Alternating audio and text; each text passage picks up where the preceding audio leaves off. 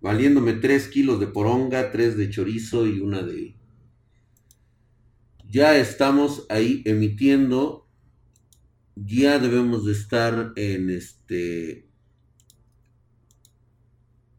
Acá les voy a pasar a todos ustedes. Yo me voy a quedar en medio, aquí, eso es, así tengo los dos chats. Hola, hola, ¿qué tal? ¿Cómo se me escucha? Se me ha de escuchar muy bien, ¿verdad? Hola, Richard Belzer, ¿cómo estamos? Muy buenas noches en este especial de, Noche de, Brujas. Este es el primero. Estamos con la cuenta regresiva. ¿Qué onda? ¿Cómo estamos? Bienvenidos sean a estos sus canales de Spartan Geek. Alabado, mi querido JC United. Este, ahora sí que a toda la banda. No te veo suscrito, JC United. Me estás fallando. ¿Qué pedo, Dra? ¿Cómo estamos? ¿Qué dicen? Buenas noches. Espero que estén escuchando. Todo se escuche perfectamente bien eh, estamos este, mamadísimos. ¿sí? Hoy tenemos un especial de miércoles. Vamos a estar. Muy buenas noches. Eh, vamos a estar con nuestros amigos de Warales. Qué miedo, nada más que los traigo aquí para que los invito a su página de Facebook, donde vamos a transmitir en un momento más.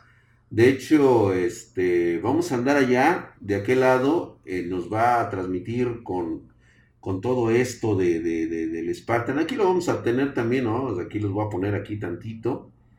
Y, este, y vamos a andar a, platicar con, la banda, ¿no? Con la banda, ¿no? O sea, o sea, ustedes me entienden, ¿no? Estoy experimentando, quiero que lo tomen de esa manera, que estamos haciendo nuevas modificaciones, nuevos estilos este, ya casi llegó el de los camotes, ya casi llega el de los camotes. ¿Qué dices? ¿Contarás historias de terror? Sí, así es, mi querido Gerardo Reyes. Vamos, con ellos vamos a platicar los, los clásicos, ¿no? Aquellos que se nos han olvidado, este, como el, eh, eh, no sé si contar la del abominable señor de los helados, este, y yo diría que empecemos con algo, con algo fresquezón, así como, este, el cagón fantasma. No, es que sabes que el cagón fantasma no se puede porque hay que hacer el ruido de los de los pedrazos, ¿no, güey? Entonces el cagón fantasma, mi drag. Está buenísimo. No, pero digo, tengo el de la burra, podemos platicar, eh, o sea, como, como su canal hacia él es nuevo, pues ahora sí que vamos a platicar con ellos allá de qué lado. La de la burra, ese es un clásico, güey. El de, el de la morgue. Y vamos a terminar con uno fuerte, ¿no? ¿Mm? El señor Lag. Muy buenas noches, dice, platícales la de la UNAM. Sí, esa es la que, la que quiero platicarle, güey. ¿Qué vidrá? ¿Cómo va? Salúdame, el 31 es mi cumpleaños. Ay, güey, caes en Walpurgis, cabrón. Cuidado, cabrón, que te andas siguiendo por ahí. E, eres cotizado, ¿eh? Entre las, entre las sectas, este, entre los clanes eh, eh, eh, ahora sí que de, las ciencias oscuras estás, estás en el, en el punto, ¿eh? La del cuino, papá. Uy, mi drag, fuerza y apoyo que esta familia volverá a cargarse. Gracias, mi querido Dark Arcanox. Gracias de antemano, pues nuevamente eh, mandándoles de todo corazón y para eso tenemos un poco de entretenimiento con toda la banda espartana. Quiero mencionarles que pues es un privilegio, es un honor estar con ustedes. Mañana vamos a tener un, eh, pues un, un video para toda la banda. Quiero que estén involucrados en nuestros nuevos proyectos y pues mañana nos vamos a ver allá en nuestro canal nuevo de, Spartan Geek Oficial. Vamos a hacer un pequeño recorrido de por lo menos unos 10 minutitos ahí este, platicándoles cómo, cómo es nuestro búnker para que toda la gente se sienta parte de nosotros, ¿no? ¿Qué sientes de saber que le, di, que le diste diabetes a ese pobre hombre? Güey, te lo juro que todavía lo sigo pagando el día de hoy. ¿eh? Lo sigo pagando el día de hoy. Esa diabetes a ese pobre hombre, creo que, no sé, digo, eso fue hace tantos años, pero, güey, a veces son cosas que tienes que hacer para seguir vivo, güey.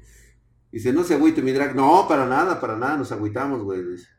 ¿Qué onda? ¿Qué onda? Oiga, espero que les, que les guste esta, esta, esta parte oscura, o si no la quitamos, güey, no hay ningún pedo, güey, o sea, no hay ningún problema, nos quedamos en la oscuridad completa y total únicamente del, del fondo. ¿sí? O, de plano lo quitamos, ¿no? O sea, le damos desenfoque, a ver, ahí estamos en la, en la oscuridad, le damos intensidad o le damos este el reemplazo de nuestro fondo. Cualquiera de las dos son, son excelentes opciones, ¿no? Se ve chingón, ¿verdad? Sí, se ve chingón mi... Así déjalo, yo solo espero que cuente la del cagón fantasma. Es que, ¿sabes qué, güey? Lo que pasa es de que si cuento la del cagón fantasma, pues no me puedo quitar el casco para hacer los pedos. Bueno, lo que puedo hacer es pararme, así, güey, y este, y, acercarme para que vean mis, mis hercúleos brazos, güey, graníticos, y ya nada más agarro y le hago, así, ¿no? ¿Cómo estamos? ¿Qué dicen? Pues nada, aquí, hombre. Este, les, les voy a contar, les voy a contar una, una, una historia, una historia de terror, güey. Les voy a contar una historia. No se vayan a tragar la píldora de las tarjetas Radeon. Cuidado con esas pinches mamadas. Se los digo desde ahorita. No me hicieron caso con lo de las tarjetas Nvidia. Todo mundo aventó fanfarrias, aventó cohetes, dijeron, no, tenemos nuevas RTX 3080 acaban de despedazar el mercado, Drac, te quedaste sin vender tarjetas, no, no, no, no, es...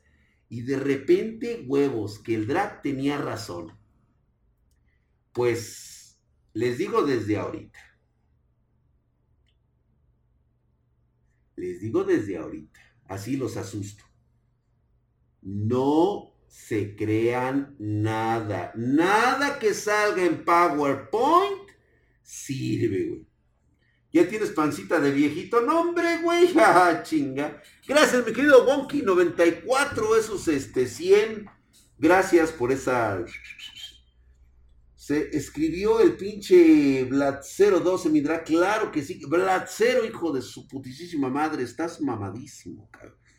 Pues prácticamente a las 10 nos conectamos con ellos. Vamos a platicar, vamos a recordar esas me estaban diciendo que cuente la del Wendigo, güey.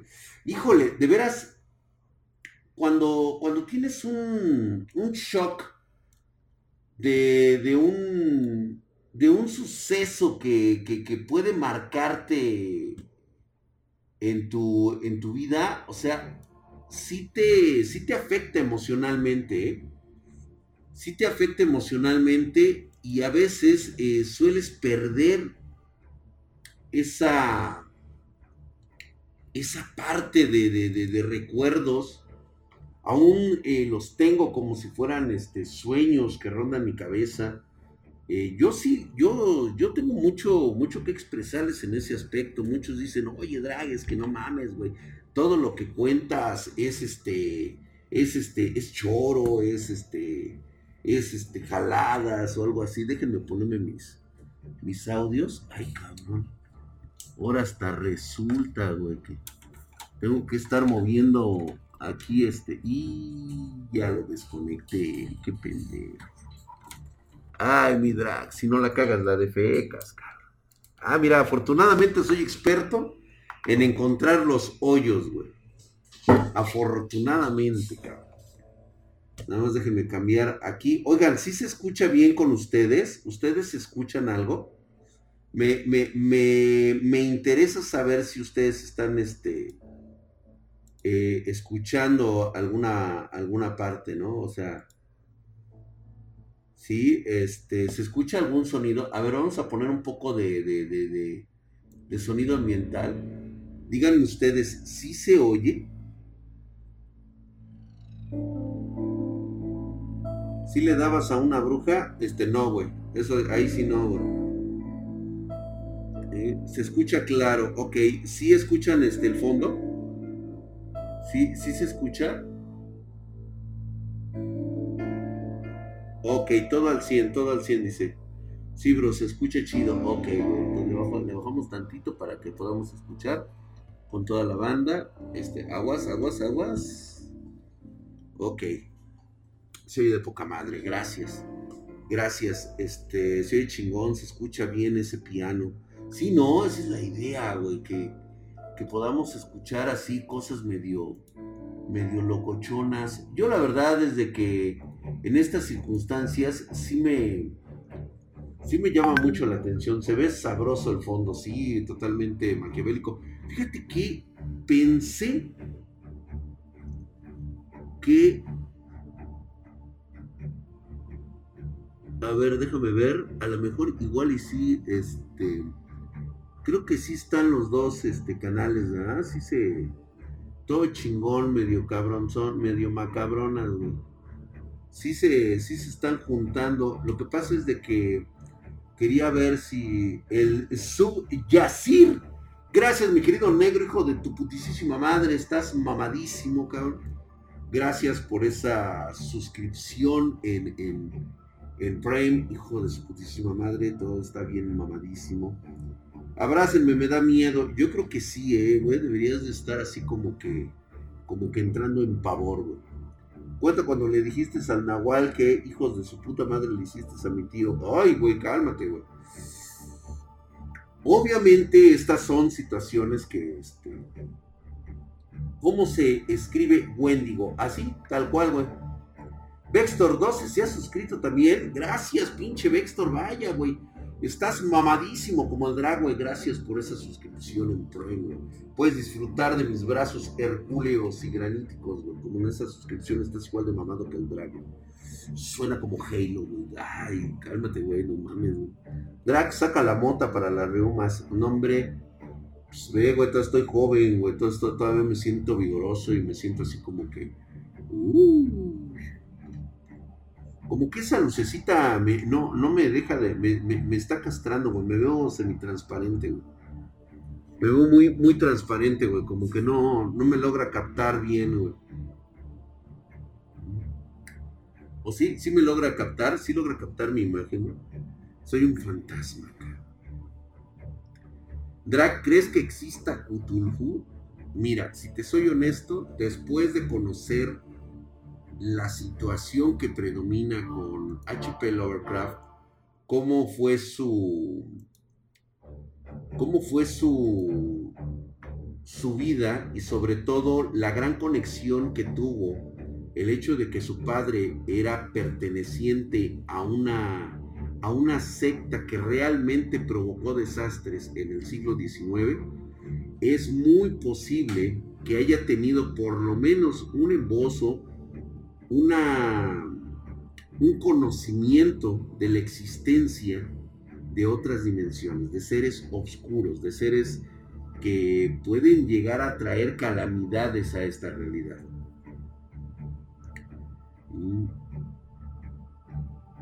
Pues a Lovecraft lo suicidaron. Estoy totalmente de acuerdo contigo le puedas bajar tantito al drag, que le puedas bajar tantito la música. Yo sabía que les iba a empezar a castrar los huevos porque muchos tienen audífonos de 100 pesos. De esos de los que venden por ahí en, en aquel lado.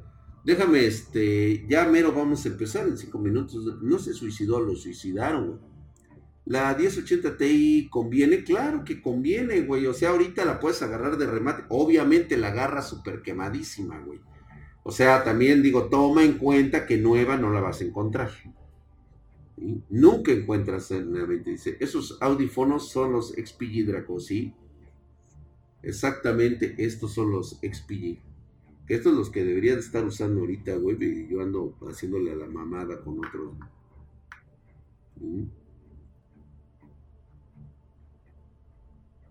Drag, te veo muy, muy Blu-ray para escuchar tu, tu mamá es Full HD, sí, ¿no? Ves muy Blu-ray. Pinche banda usa audífonos del metro, güey. Sí, güey. ¿Vale la pena invertir en la 1660 Super? Sí, por supuesto que sí, güey. O sea, si siempre vas a ser de los castrosos que está esperando nueva generación, nunca te vas a comprar nada.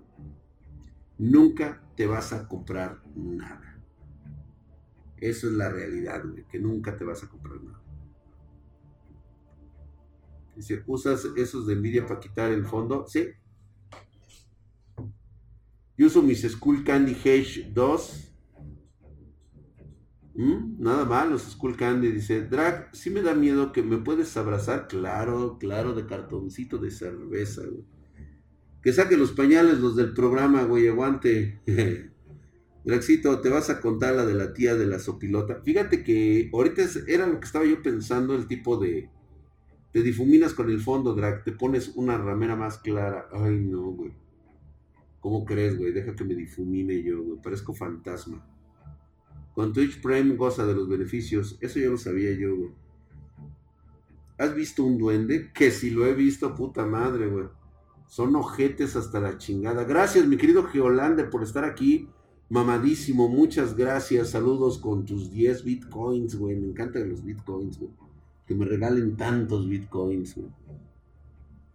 El es un duende, mejor sin camisa para ver esos pectorales. Ay, gracias, Dios. La de tu primo y el, el tornamento. No mames. O sea, hay bastantes historias muy buenas. Sí, este. Yo creo que vamos a entrar primero con las de cotorreo para que la gente nos empiece a, a conocer, o sea, historias cagadas para que más o menos se entrenen. Yo conocí un duende que era ebrio y tenía un programa en el canal 5. Lo estás confundiendo, güey, no mames. Drag unos headsets con cancelación de ruido gamers. Pues estos, los pre güey. Son los mejores, güey. Te escuchas muy varonil con mis audio técnica M50X. Ay, cabrón. ¿Cuál es el canal? Vamos a estar en el Facebook de Warales, qué miedo. De hecho, este, en un momento más ya nos vamos a enlazar, ya son 9.58. Este, Cotorreo le andaban preguntando este, a los admin y yo me acordé del cambio de horario, soy del norte. Ay, en la madre, sí es cierto, güey. Hubo cambio de horario, ¿verdad? Automáticamente se supone que nuestro servicio se tuvo que haber actualizado. Este, buenas, buenas, buenas noches, ¿cómo estás? Aquí mi querido Abraham, muy bien, el Jaime Duende, güey. Los del tío Beto, porfa, cuenta la puta madre, güey. Hay tantas que contar, güey. A ver, Racita, ya se suscribieron de nuevo al canal de Spartan Geek. Yo creo que también no hemos terminado, o sea, híjole. A ver cómo se pone esto de interesante. Mm, yo estoy acá a las 11.30 en la madre, Ya es un hijo, Draca. Por supuesto, mi querido Misterio yo te digo que sea una prima. Mi hermosa Jennifer Guzmán, gracias por estar aquí. De veras, no te había visto. Estoy este, prácticamente a, a, tientas en este, en este eh, programa. Dice, ajá. Ok, ok, creo que, no sé, todavía estamos a tiempo Todavía estamos así como que en vísperas de si entramos o no entramos, todavía faltan 10. Quieren que cuente la del cuino, pero no creo que sea una historia de terror. O sea, tenemos que contar cosas que son relacionadas al terror y posteriormente cagadas, güey. cuenta la historia de cuando fuiste a la selva y te encontraste con la bruja de una pierna. Fíjate que estaría bueno, ¿eh? Yo creo que es, va a ser importante porque está relacionada con el, eh, la historia del Grimorio que va a aparecer el día 31. La del, cuino me, la del cuino me aterrorizó, pues a cualquiera lo aterrorizas, güey. Ya saca la mota. No, ¿qué pasó, güey? Ya ven, güey, luego, vienen y, andan este, con que aquí somos este, fumadores de mota y aquí nos drogamos y la chingada. Tranquilo, güey, eso no sucede, eso no pasa. No sé dónde sacarían ustedes esas ideas, esos cuentos. Dice, vamos, eh, ¿qué? Vamos por unos tacos, todos eso sí que... ¿Mm?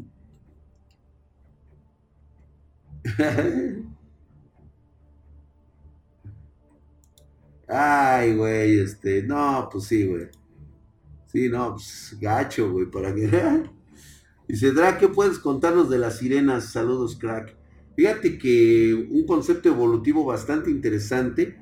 De hecho, está aunado con las leyendas, ¿no? Pero este, vamos, vamos a, unirnos este, con, nuestros amigos, ya son las 10.1. No sé si ya están empezando ya la transmisión, si alguien me puede avisar, si están allá los de Guarales, este, para ver si ya nos podemos contactar con ellos. Los de Guarales, qué miedo. Vamos a ver dónde andan. Digo, bastante entretenido todo esto, ¿eh? La verdad es que... Ah, no tengo el pinche link. Empezó apenas, está solo el banner en la pantalla. Los primos de Michael Quesada, güey, sí, güey. Lo vas a asustar con tus historias, bebé. Sí, ¿no? Un día, este, sortearon. Ay, güey, sí, güey. ya empezaron las calaveritas. Muchas gracias, mi querido Gibby. Drag. Shigil se ha suscrito con Prime. ¡Ay, pinche FG! Chiquil, no te vi.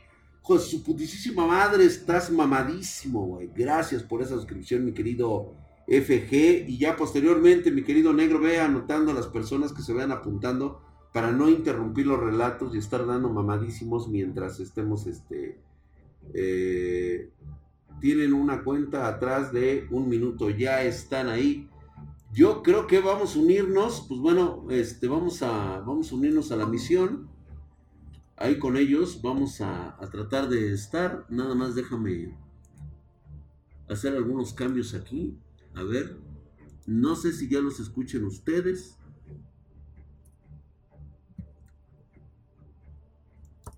Déjame poner mis auriculares. Hola, hola, ¿qué tal? Buenas noches. ¿Qué tal? Buenas, buenas, permítanme tantito. Aquí están mis auriculares. A ver, ¿qué tal? ¿Se me escuchan? Ah, perfecto, ahí está.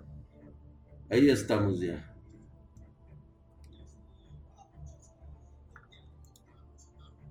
con el invitado. Hola, ¿qué tal? Buenas noches. No se está escuchando. Estamos teniendo problemas en Facebook, Emanuel. Estamos teniendo problemas en No se está escuchando ah. en Facebook. Todo nos ah, está ah, ah, ya. Ok, listo, ya lo acomodé. Ah, caramba. Ah, bueno. vientos, eh. Gracias por participar. Hola, muy buenas noches. Bienvenidos una vez más a este su programa.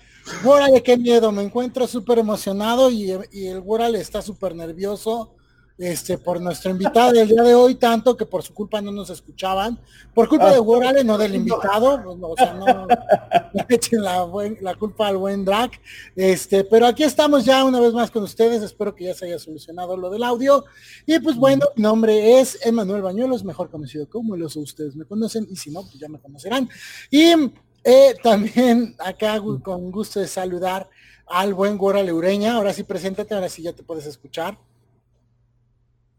Hola gente, una vez más, bienvenidos una noche más aquí a su programa favorito de terror de todos los miércoles. Órale, qué miedo.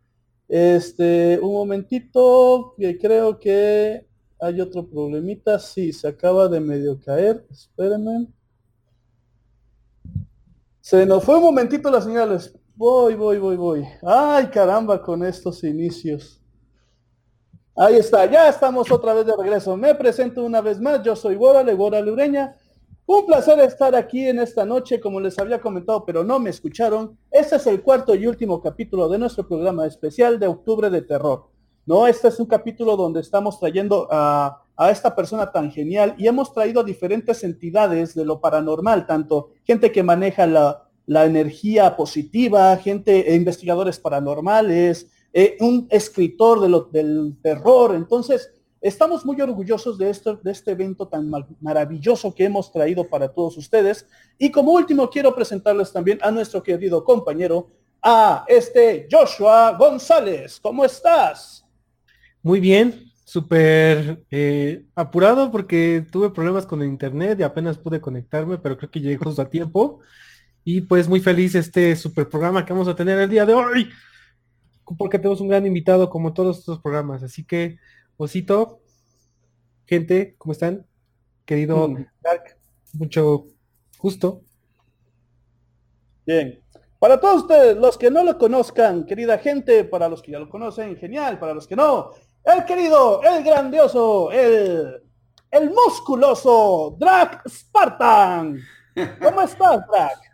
Muchas gracias por esta invitación y pues bueno, parecía más este como invitación de, de, de, circo de, de frikis, de, freak, así de, American Horror. Entonces pues bueno, me presento, mi nombre es Drac del canal Spartan Geek Oficial, el cual pues bueno, pueden ustedes entrar a través de YouTube. Estamos también transmitiendo a nuestra fanaticada allá en, en nuestro canal personal que es Drac Spartan en el cual, pues bueno, para todos aquellos que están en, esto, que les encanta lo de los misterios, a mí no tanto, pero bueno, les gusta que narren este tipo de historias, pues nos encuentran todos los viernes, todos los viernes contamos cuentos de terror y pues eh, estamos aquí porque pues es celebración de Walpurgis, es una de las celebraciones más importantes eh, para, las, para las sectas y sobre todo para los clanes, los clanes de, sangre directa en Wicca, que eh, pues va a ser este 2020 un verdadero aquelarre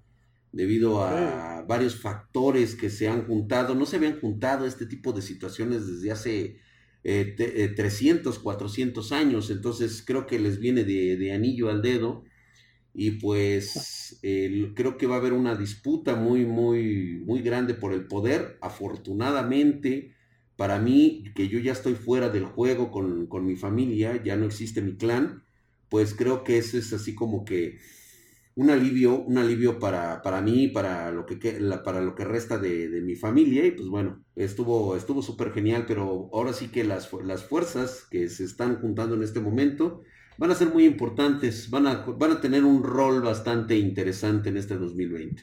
Hmm.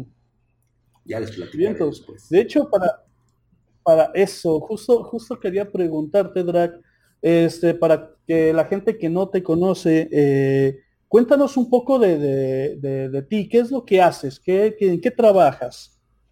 Pues bueno, yo tiene aproximadamente unos siete años que ya no, ya no tengo la necesidad de trabajar. Y no es por una mera cuestión, digo, o sea, la verdad es de que me dedico a lo que más me apasiona, que es esto de estar en las redes, estar armando equipos de cómputo. Tenemos nuestro canal de Spartan Geek, eh, en el cual, pues bueno, damos consejos, damos información, eh, armamos equipos para la banda. Eh, para todos aquellos que quieren armarse ahí sus pequeños equipos, bueno, aquí nos tienen a nosotros y les proporcionamos todas esas herramientas de, conocimiento.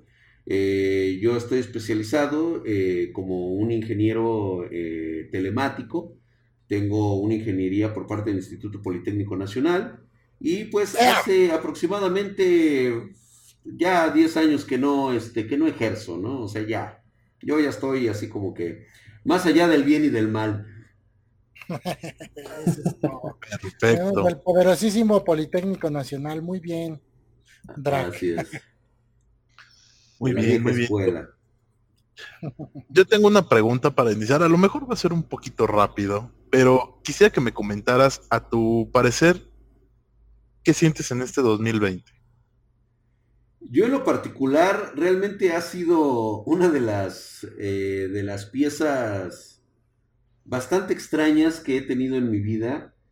Eh, de hecho, nosotros los días jueves tenemos un, un, capítulo que narramos de, de, misterios de, relacionados a las, a las intrigas, a todo esto de la conspiración, el misterio.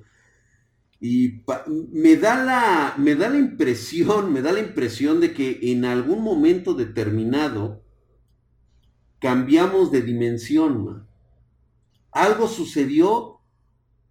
Digo, no quiero culpar al colisionador de hadrones. Digo, como, como ingeniero quiero mantener la mente fría, pero no puedo dejar de pensar que en algún momento se rasgó la tela de la realidad y pasamos, hicimos un salto, un salto cuántico que no debió de haber ocurrido en nuestra línea temporal. Y sucedieron tantas cosas, es que se acumularon de tal manera que de repente nos explotó.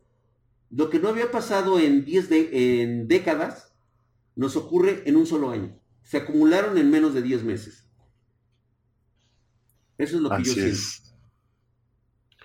Pues justamente se, se, supone que hay como una especie de, como un, por llamarlo así, karma colectivo que se genera por todas las vivencias y todas las cuestiones culturales, se puede hacer como karmas hasta familiares, eh, ya sea sociales, y seguramente está haciendo más grande, más grande, más grande, y pues eh, esta cuestión de que, de que tenemos un pedo así ya mundial muy cabrón, pues yo creo que ha generado toda esa energía, como dice Drake, y pues algo, algo se desmadró, tienes, mucha razón y me, suena muy lógico lo que dices, de hecho. ¿No? Así es. Mm. Así es. Bien, bien, bien. Y de hecho, este, una de las cosas eh, que me gustaría platicar sobre con, contigo, Drag, es ¿cuál es tu opinión sobre toda esta parte de lo paranormal? Porque hemos tenido, como, como mencioné al inicio, hemos tenido diferentes tipos de personalidades que tienen mucha, pues mucha diferencia, ¿no? Eh, este Alec Andrade pues maneja todo lo espiritual, es psicólogo y también tarotista, y él maneja más por el lado de lo bueno, ¿no? Eh, de la energía positiva. Este Felipe Ángeles lo, es investigador y lo maneja por un lado un poco más, más este, de la lógica. Eh, entonces, ¿tú cómo, cómo ves toda esta parte de lo paranormal? ¿Cuál es tu visión de todo esto? Muy bien. Les voy a explicar, les voy a comentar, como siempre se los he comentado en estos tipos de especiales. Es, es una cuestión que conlleva sobre todo el análisis de la propia persona. Cuando yo les hablo de mis experiencias, les hablo a título personal. ¿sí? Yo no sé lo que ocurre dentro de las mentes de otras personas, porque es algo que a mí no me corresponde. ¿sí? Cualquiera puede dar la interpretación con, con, estudio, con dedicación, con un título universitario, puede decirte si tienes un fenómeno mental, un problema psicológico, un problema de psicotrópicos, lo que tú quieras. Cada quien lo puede interpretar de esa manera porque el mismo psicólogo no puede estar dentro de tu cabeza y ver lo que estás viviendo día a día. Entonces, yo siempre les expongo de esta, de esta forma que cree en lo que tengas que creer, ¿sí? Pero no puedes dejar pasar desapercibida el hecho de la no creencia. Mm. Tengo entre mi equipo a una persona totalmente que hace apenas un año era totalmente un, este, una persona que no creía en, nada de estas cuestiones. Eran los, era el llamado este, eh, ¿cómo les llaman? Se me olvidó su nombre. ¿Escépticos? Los escépticos, exactamente. Pero escéptico totalmente, porque nunca le había sucedido nada. O sea, él al momento de decir, no me ha sucedido nada, él establece que ya este, todos los demás debemos de vivir su misma condición. ¿Sí? Es como cuando te dicen, es que a mí nunca me han asaltado. ¿Cómo sé que no hay inseguridad? O sea, a mí nunca me han asaltado. Y sin embargo, cree que hay inseguridad. Porque lo vive otra persona, porque lo ve en las noticias. De la misma manera, es como la gente, las personas creen que no les está sucediendo nada. Eh, yo aplico mucho esta, esta metáfora porque es muy, muy fácil tragarse el cuento. El 95-98% de la población mundial ha vivido un fenómeno paranormal. Ahora, de eso a que te des cuenta que la viviste es totalmente diferente. Claro. Entonces, esa es, la parte, la parte que conlleva que de repente puedas vivir una experiencia paranormal, pero tú mira, estabas en otra cosa. A veces ni siquiera ves que a lo mejor pudiste haber muerto de un accidente. No te fijaste que pasó, no sé, una pinche guillotina por atrás de ti y tú ibas en la lera, un camión que casi te ibas a caer a las vías del, del tren esta es la misma, la misma cuestión que nosotros tenemos.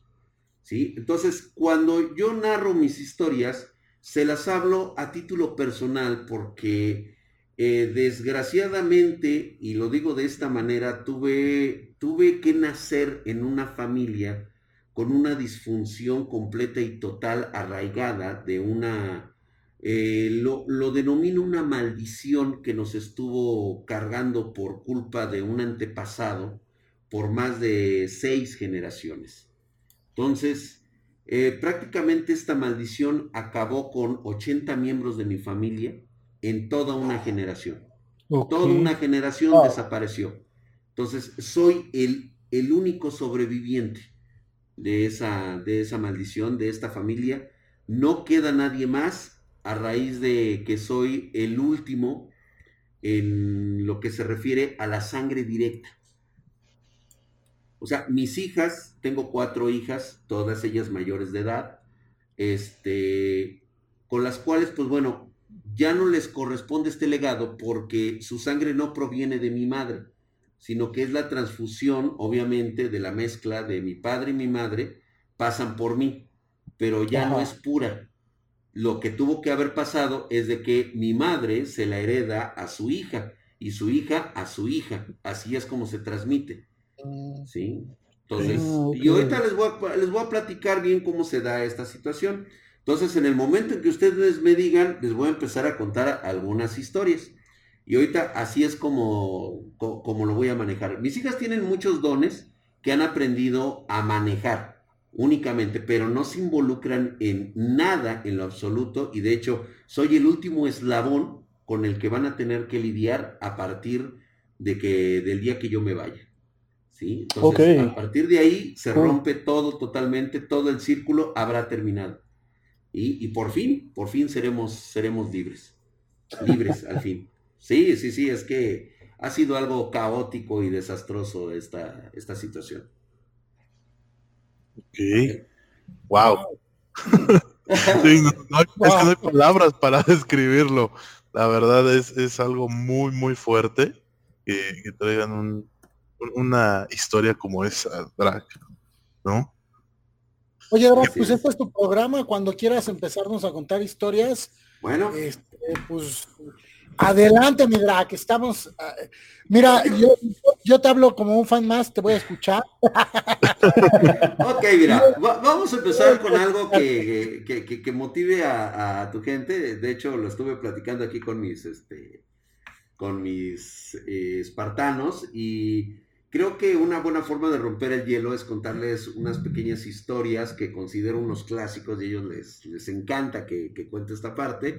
Normalmente cuando me invitan a los, a, los, a los eventos como estos, ¿no? De historias. Entonces, esto tiene mucho que ver, obviamente tiene que, vienen arraigadas historias que se entrelazan unas a otras. Voy a empezar con una historia que me ocurre cuando yo era un estudiante. Ustedes saben que ser un estudiante y sobre todo ingeniero del Instituto Politécnico Nacional, pues te abre muchas puertas en otros, este, pues en otras, este, universidades de mala nota como la UNAM, por ejemplo, ¿no? ¿Qué pasó? ¿Qué pasó? La, Universidad Nacional Autónoma de México. Pues, eh, digo, eh, esos este, burdeles de, de, de, mala, de mala fama que, que se dan por ahí. No, porque eres invitado. lo sabía, lo sabía, lo sabía. No, no, no, pero no está hablando más que la verdad. Sí, sí, sí, sí o sea, es totalmente la verdad, ¿no? Bueno, este, esta historia comienza cuando, pues ya sabes, ¿no? Cuando eres joven, eres este, eres estudiante y luego ingeniero, o sea, vas para ingenierías, o sea, te sientes este cagado por Dios, cabrón. O sea, no, no, no, te sientes orinado por los demonios, güey. O sea, eh, llevas, eh, llevas atractivo, eres este guapo, joven, había cabello, abundante, o sea, melena de, de, leonina, cabrón. ¿Y? y eso, pues, era atractiva para las chacas de la UNAM, o sea, las chicas de ahí de... no, no, ya no decir así. Ahí en la facultad de, de, este, de medicina, pues obviamente las las chicas estudiantes son chulada. Entonces, eh, yo recuerdo que en mi época todavía existía el anfiteatro. No sé si ya exista todavía. Donde lleva normalmente está ahí en la facultad de medicina están eh, las este pues las mesas de análisis donde practican con los cadáveres, ¿no? Que quedan, este, que son donados a la institución. En un viernes, en la noche, era la hora de ir al bailongo, ya sabes, hay que ir al antro. Se me ocurre llegar por dos muchachonas de ahí de la facultad, dos, señoritas que, eran este, que eran ahí estudiantes. Y pues la verdad es de que había ahí una amistad con aquel entonces director de encargado de la, de la Facultad de Medicina. Por algunos, algunas historias que posteriormente, ahorita todavía no he contado, y les voy a contar por qué se hizo mi amigo. Este, aparte de que se tiró a una tía, pues bueno, este es otra, ese es otro, o ahí les voy a contar otra historia.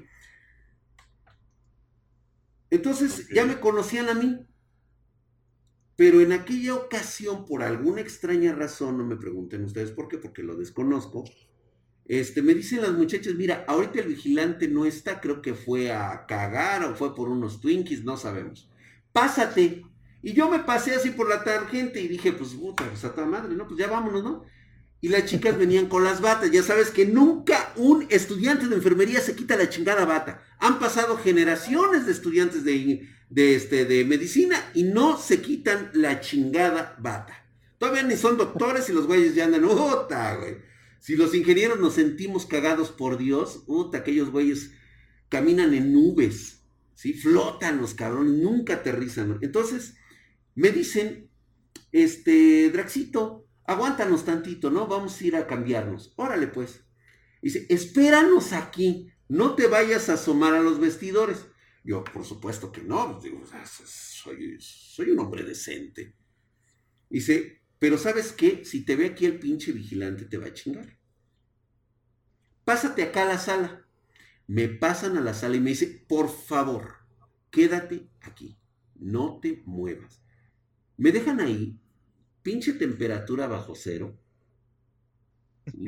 Me dejan allá adentro. Y había, como todo pinche huevón de la UNAM, ¿sí? los trabajadores no habían metido en sus cajas refrigoríficas, pues al material que utilizaban los muchachos para hacer las autopsias de último año. Había de todo. Y digo, y luego de ahí me contaban otras historias. Había güeyes por ahí diputadillos, gente de mucha... que pagaba en aquel entonces hasta 50 mil pesos por chingarse un cadáver. Era neta, ¿eh? Era neta. Llegaban, la, historia que a mí me cuentan de ahí de la UNAM, y es que sí, o sea, tú levantabas y veías a las chicas desconocidas que habían, se habían muerto de sobredosis. Y la neta, qué cuerpazos, cabrón. Ahí todos pinches fríos, ahí todo. Había güeyes que pagaban por ese privilegio de irse a chingar un cadáver, cabrón. Dije, pues qué marranos, güey. Por lo menos, no sé, güey, ponla tantito a calentar, no sé. Y este, pues bueno, entonces yo estaba recordando esas cosas en mi cabeza cuando escucho una puerta, cabrón. Así, así. Ah, cabrón, ¿qué es eso? De repente escucha. Ya es que cuando regresa el brazo, el brazo, este, ¿cómo se llama? Hidráulico para cerrar la puerta, ¿no? Hijo de su pinche madre, qué pedo, güey. Y todo solo, puta. O sea, no se te podía caer ni una pluma porque luego, luego el puto eco. Todo ese lugar frío, mármol abajo, las, eh, las mesas de disección de fierro fundido de ese culero, de ese helado, hijo de la chingada, totalmente, o sea, horrible, feo, feo, feo, feo, y helado. Y dije, en la madre, lo veo otra vez, o sea, como había ventanas, va pasando por el pasillo y voy viendo la sombra. Dije, en la madre, güey, creo que es el vigilante. Si me ve, me va a chingar y ya no me van a dejar pasar. Entonces dije, no, pues me hago así chiquitito, me acomodo y ya no me ve el güey, o sea, ya no me pasa. En ese momento, agarra este cabrón y se mete. Yo hasta me quedo, ah, chingar. ¿A poco estos güeyes tienen permitido entrar a, a donde están este, estas personas? Y pues yo me quedo, ¿qué onda, güey? En eso, ¿quién sabe cómo agarro? Y digo, ¿sabes qué, güey? Métete abajo de la mesa. Ya ven que estas mesas normalmente de disección abajo traen una plataforma donde ponen ahí todos los pinches trastos en la parte de abajo. Ahí cabe bien un cabrón ahí, o sea, agarras y te metes y subes los pies y ya la sábana que cubre el, el cuerpo de la persona de arriba te cubre. Y dije, no, pues aquí me espero, güey. O sea, sí me estaba dando miedo porque decía, no mames, güey, yo qué, yo qué tengo que andar en estas situaciones. O sea, yo a mis, este, 19 años decía, pues bueno, ¿qué, qué, onda? ¿Quién sabe cómo agarra? Y este cabrón era un vigilante, un pinche viejillo, lo alcanzo a ver así con el, con el, con el resquicio, y veo que se empieza, agarra, se mete y empieza a levantar sábanas. No. Y digo, "Oye, ahora este güey, ¿qué pedo? Dije, no, pues es que este güey, o sea, no tenía nada que hacer allá adentro. Eso sí lo sabía porque yo me conocía el reglamento. O sea, yo- o sea, por cualquier pedo yo me lo sabía, güey. Entonces, este cabrón agarraba y levantaba y empezaba a ver cuerpos desnudos, cabrón. Y así como que buscaba, yo estoy casi seguro que buscaba las chamaconas. Entonces, va pasando, se da la vuelta así, veo sus pies de las sombras y pasar. Se da toda la vuelta y yo me quedo así. Se para enfrente de mí y levanta la sábana y justamente estaba abajo de una morra que había muerto por este por un accidente automovilístico. Y se le No quedaba mames. viendo. Y le veo las pinches patas al güey ahí enfrente. 19 años. Un auténtico hijito de su puta madre, Drac. El diablo tentándome, cabrón. Mira lo que es ser cabrón. No, era, era el momento supremo, el momento ideal que yo tenía que tener. Le veo las patitas así. Y agarro justamente con mis dos manos así. Y le agarro las pantorrillas al güey.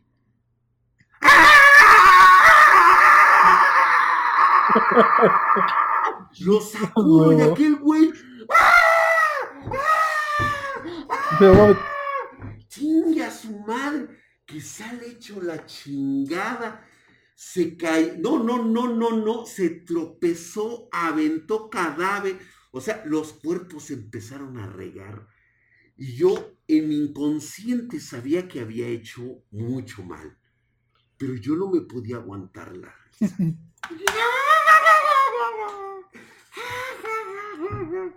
Cagado de la pinche risa. Y nomás escuchando, pras, pras. ¿Cómo se caían las mesas? Pras, pras. Imagínate el pinche escandalazo. ¿Sí? El escandalazo. Y yo, ja, ja, ja, ja. Suben como cuatro guardias y dos, este, dos doctores de, de, ¿cómo se llama? De guardia.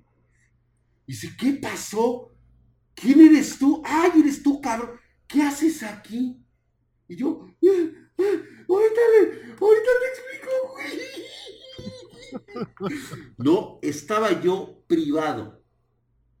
Agarra y como estuve así como 15 minutos, que llega este amigo mío y que me dice, ¿qué hiciste, cabrón? Y yo, es que, es que...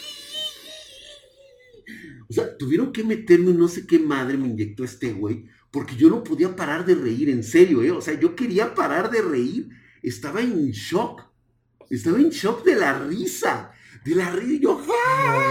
Es que, es que sí, es que sí, güey, ¡ja! No pude hablar, ya, me inyectaron como a los cinco minutos, me hace efecto esa madre, y me empiezo a calmar, y me empiezo a tranquilizar. Y yo, ¡ay! Ay, güey. Es que, es que ese güey agarró y dice, ¡ah, ja, ja, ja, ja, ja, ja". Yo, ya, ya, ya. Dice, ¿qué hiciste, cabrón? O sea, no tienes idea de lo que has hecho aquí, güey. mm, ¿Sí? O sea, te acabas de meter en un pedísimo. Pero es que, es que ese, es que ese güey agarró y se metió y ya le empiezo a contar que se había metido. Dice, ¿cómo que se metió? Dice, sí, estaba acá adentro. Yo sé que ellos no se pueden meter aquí, güey. Pero ya, este, tranquilo, y me dice, ¿sabes qué, güey? Quedas expulsado, cabrón. O sea, no eres de aquí de la, de, la- de la universidad, pero no puedes volver a pisar el pie aquí. Y de hecho, este, tengo mi, mi, mi carta de, este, de, de, de, que tengo prohibido yo pisar el, los No campus de la UNAM, ¿eh? O sea, en serio, es en serio. ¿sí? Me la aplicaron machín. Y yo todavía voy bajando. Yo todavía voy bajando y... Ay, ay, ay. ¿Quién sabe cómo agarro y volteo y veo en la caseta al pobre hombre que había espantado? Ay, Dios mío, era un señor como de unos 35. Se veía de 60 en ese momento. No, no te miento. Me dijeron que el cabello de ese señor no era cano, ¿eh? le habían salido canas. Y estaba de un color, pero de ese azul pálido, güey. Pero así pálido el güey.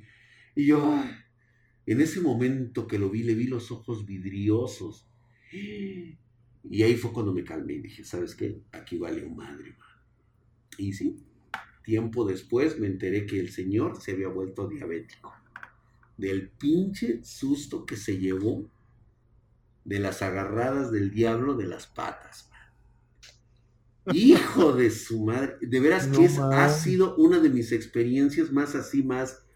La verdad es que sí me da, me dio pena, me dio vergüenza, es algo con lo cual cargo la cruz.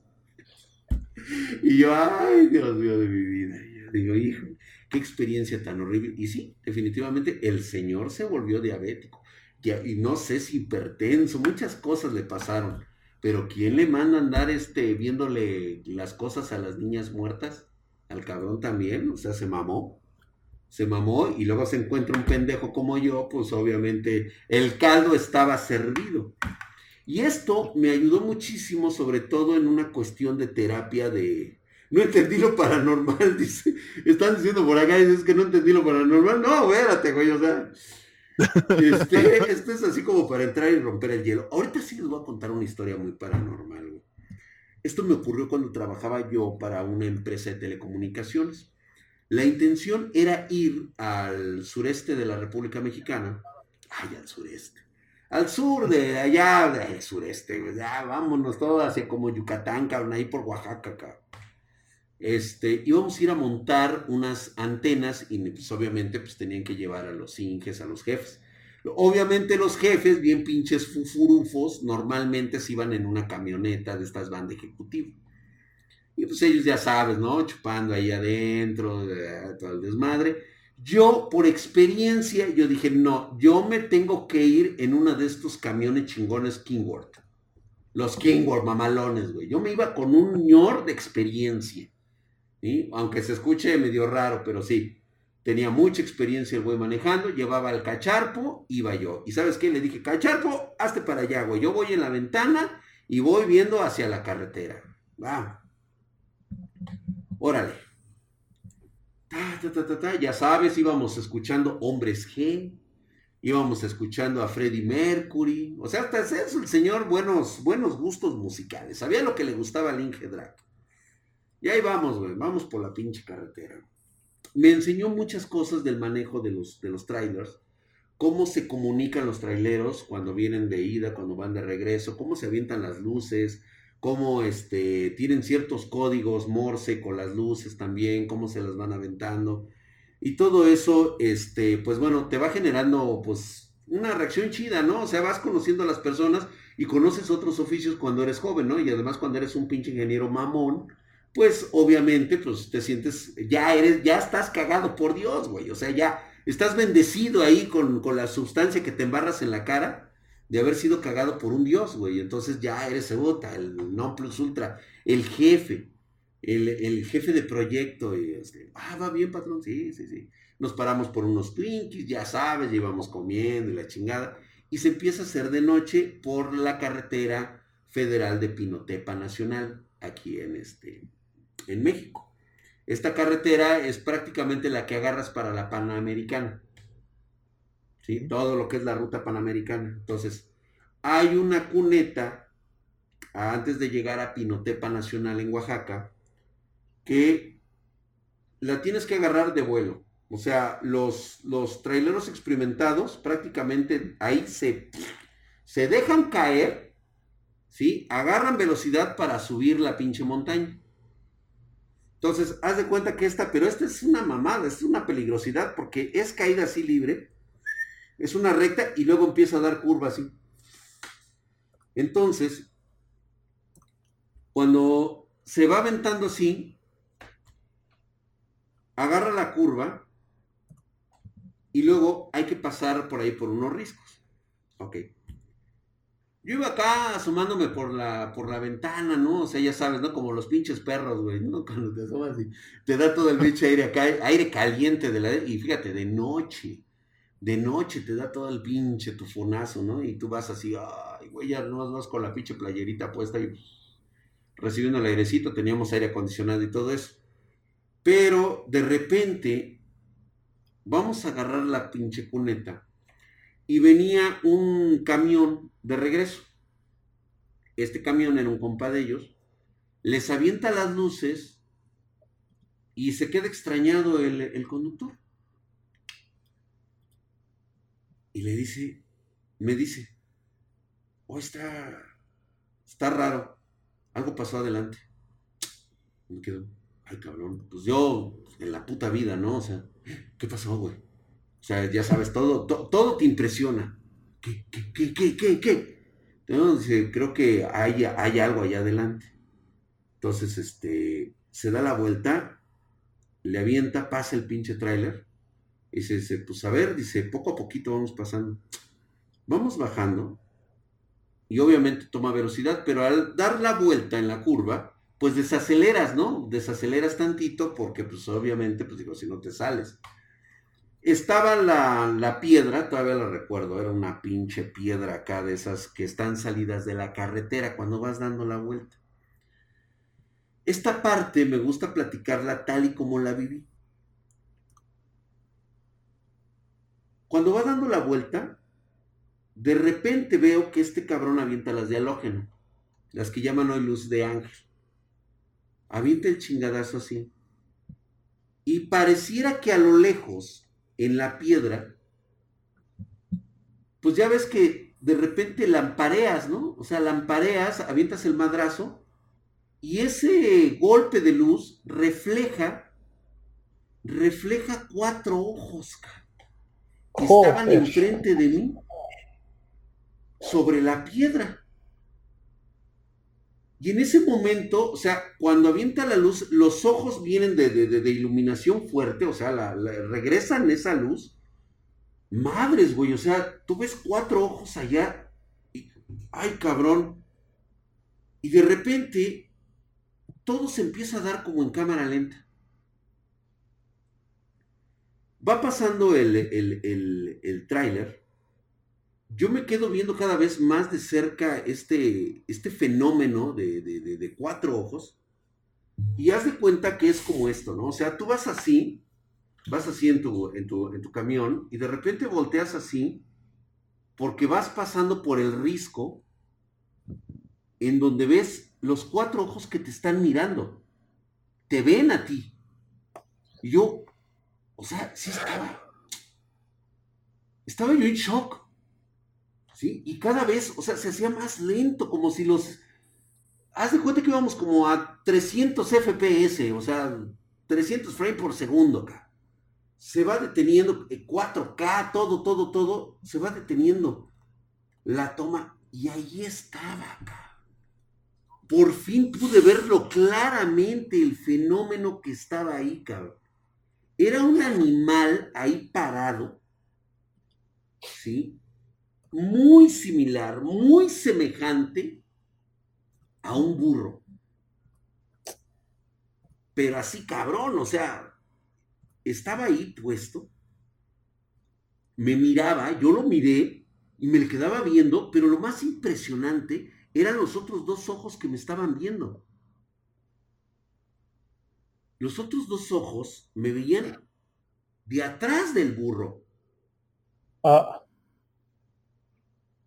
en ese momento me di cuenta que había un cabrón con los pantalones abajo. No jodas. Dándole sus chingadazos a la burra que tenía ahí enfrente. Con el puro lampazo ahí, güey. Estaba el güey. Ah, ah, y se me queda viendo el güey. Y le burro también. Se me queda, yo viéndolos así. No mames, güey, qué pedo. What the fuck? O sea, pues, oye, sí te trauma eso, el güey traía los pantalones en los tobillos, oye, no chingues, y el güey, bien feliz dándole a la pinche burra. Hijo de tu puta. No, no, no, no, no, no, no, no, no, no. Esa ha sido una de mis experiencias, así que digo, yo he vivido tantas cosas, pero esto sí de plano era lo más cagado que había visto en mi corta vida. Para todos aquellos que no habían escuchado esta historia, es verdaderamente cagadísimo. La de la burra. Mira, hasta, hasta sudor les dio, güey. Entonces, con estas historias quiero decirles que yo rompo el hielo, yo creo que se sientan cómodos. Son historias que a veces te pasan, ¿no? A veces es una situación, este, pues que no puedes, ahora sí que no, porque no controlas, ¿no? Y sobre todo que pues no te avisan. De repente, pues imagínate nada más, ¿qué tal si es en el día y va una familia y ven que los niños preguntándole al papá, ¿qué le está haciendo el señor a la burra, papá? O sea, imagínate nada más, qué asco. que no se puede subir. Por ahí, por ahí dicen, por, ahí dijeron que por ahí le vieron a alguien la cara de culpable, ¿eh? Así como que, sí, aguas, aguas, ¿eh? No, yo nomás digo, ¿eh? Saludos, saludos, bendita. No estabas por Costa Rica. No, quién sabe, quién sabe qué harán, ¿eh? Si estaba, la, estaba chida la burra, dicen por ahí. Vaya a, saber qué ocurre, ¿no? Pero bueno. Con esto rompemos el hielo y pues bueno, ya este, ya entrados en confianza, pues bueno, ya puedo platicar un poquito más de, de mí. Ahora sí, vamos a, vamos a tomar esto con seriedad. Nada más, este, ya, ya ahorita de... sí que, que, que, se sientan bien logrados de, de, de esta de esta este, situación, ¿no? Que, que, Eso. que hemos tenido. Ok. Nada más, antes de, de empezar, querido Drake, me gustaría eh, comentarle a toda la gente que nos está viendo, este, aquí pueden ver en pantalla nuestro número, mándenos mensaje para contarnos sus historias. Recuerden, programa principalmente es por ustedes y para ustedes. Eh, ahorita más adelante me gustaría leer una de las historias que nos mandaron. Esta historia me, me, traumó un poco, hasta levanté a mis compañeros porque aquí me asustaron bien cabrón, hace tiempo que no me asustaban así. y este, y me gustaría escuchar también qué, qué opinas sobre esta historia, ¿no? Porque este man que, me, que ha estado en contacto conmigo, la verdad es que sí está un poco preocupado por toda su situación, ¿no? Entonces, este, ahorita más tarde me gustaría leer esta historia y además también quería comentarles a toda la gente, compartan este live, una disculpa de que se llegue a, acabar de, bueno, a cortar, porque yo vivo en Costa Rica y aquí la señal es muy mala. Entonces, eh, compartan, compartan este video, una disculpa si se vuelve a cortar, pero vamos con todo para que pues entremos en esta, en esta, en este mundo tan maravilloso que es lo paranormal. Y pues eso era todo lo que quería decir. Vamos con todo, Drake, aquí con todo. Muy bien, muy bien. Pues bueno, este, cuando yo empiezo este tipo de historias, primero vamos a tomar en cuenta muchas cosas. Cree en lo que quieras creer. Realmente no me interesa que me creas, no me, no me atrae ningún tipo de beneficio que tú no lo creas o lo dejes de creer o que digas que esto es falso, pues tómalo como tú quieras. ¿sí? No todos podemos tener las mismas situaciones, los mismos sentimientos. Lo único que sí te comento, lo único que puedes considerar real a tu forma de, de, de verlo, es de que creo que nadie habla de lo personal que puede llegar a ser su familia cuando dices que todos tus familiares están muertos. Creo que nadie, nadie absolutamente tratando de mentir en algo que es internet, en un video, eh, nada más por tener likes, pueda contar el hecho de que sea el único miembro de su familia. Que todos hayan tenido muertes horribles espantosas y que yo ya no cuente con ni padres, ni madre, ni este, ni hermanos, ni tíos, ni primos, ni sobrinos, no queda absolutamente nadie.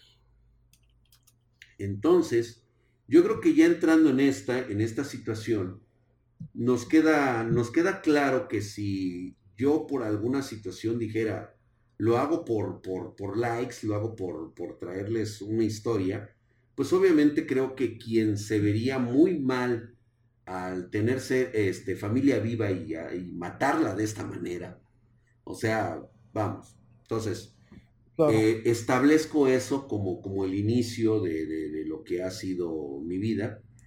Yo nazco en, un seno familiar eh, que siempre reconocí como mi primera niñez, en la cual fui muy feliz la verdad es que tenía un padre y una madre a las cuales yo admiraba muchísimo y que con el paso del tiempo y debido a estas circunstancias, a estos horrores que ellos ya vivían desde antemano, pues bueno, deterioraba de alguna forma la, la realidad, ¿no? O sea, empezó a deteriorarse una relación que yo tuve con mi padre, eh, de hecho, hay muchas cosas que yo no supe de él, y que hasta hace poco me, vengo enterando de, cuáles son sus situaciones, pero creo que eh, lo admiro muchísimo, no dejo de admirarlo por el, por el gran camino que tomó y el sacrificio que tuvo que hacer para que sus nietas no tuvieran que padecer lo que nosotros vivimos.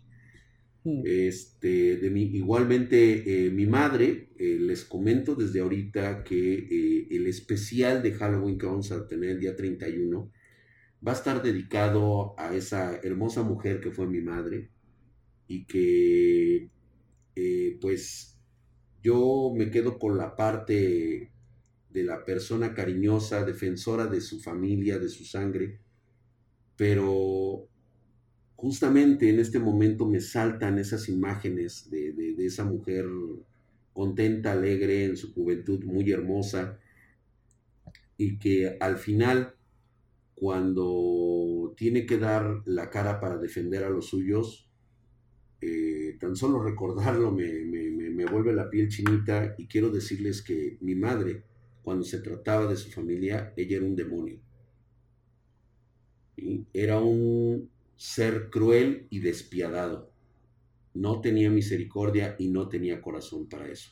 Pero eso es algo que vamos a platicar en la historia del día 31 y en el cual, pues bueno, vamos a tener el último legado de mi familia, que no puedo deshacerme de él, porque no, simplemente no puedo hacerlo. Eh, para mucha gente lo voy a presentar porque hay una idea equivocada de lo que es un libro de sombras, un grimorio. Ajá. Yo les voy a contar esta historia del Halsif original que tenía mi familia. Este libro por lo menos llevaba más de 400 años con nosotros. Fue traído desde Europa a América. De hecho, le costó la vida a algunos familiares que estuvieron en, en Cuba, que fue donde donde empezaron a llegar ellos primero, y posteriormente eh, mi bisabuelo fue el, primer, eh, de, el primero de nuestra familia nacido en América. Este libro perteneció, pues, eh, de las personas que yo conocí vivas, perteneció a la abuela, a la bisabuela, por así mencionarlo. Les voy a contar un poco de cómo era esta relación. Yo tenía alrededor de unos 5 o 6 años cuando fallece la bisabuela. Es la única vez que vi prácticamente a toda mi familia reunida para el funeral. Y no era un funeral, se convirtió en un ritual. Y ahorita les explico por qué. Cuando yo llego a esa cita joven, siempre mi madre no me soltaba de la mano. ¿Sí? Mi padre entraba y hacía algunas situaciones medio raras que no recuerdo muy bien porque yo era un niño. Lo que sí puedo recordar es algunos parientes verdaderamente misteriosos y bastante, bastante terribles. Les comentaba yo a mis espartanos que conocí, conocí a un tío que cuando se agacha a saludarme, me dice, así que tú eres el pequeño. Hola, mucho Mm. gusto. Me quiere tender su mano y mi madre prácticamente lo hace a un lado.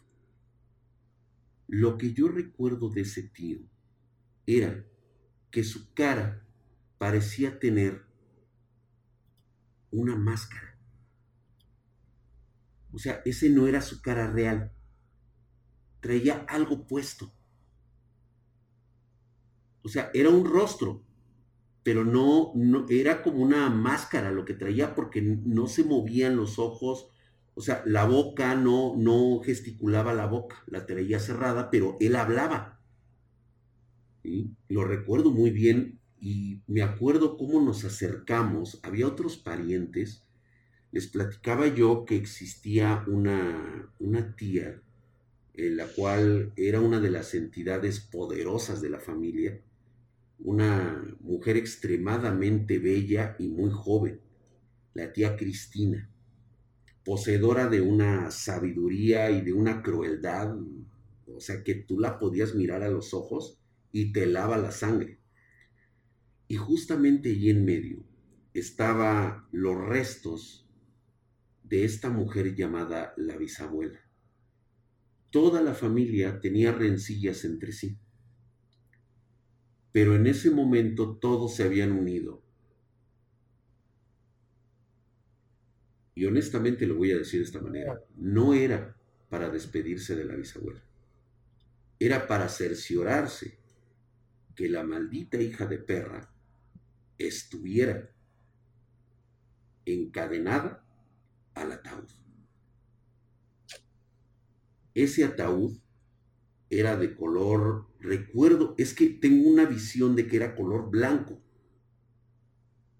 Y estaba soldada la tapa y le habían puesto candados a toda la tapa. Wow. La historia cuenta, y eso me lo dijo mi madre años después, que incluso la abuela había sido sepultada, o más bien se había sido puesta boca abajo.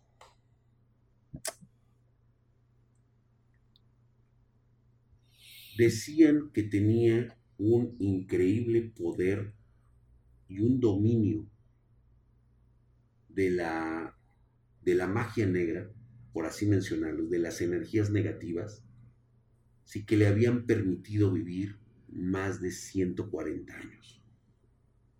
Uh, 140. Wow. 140.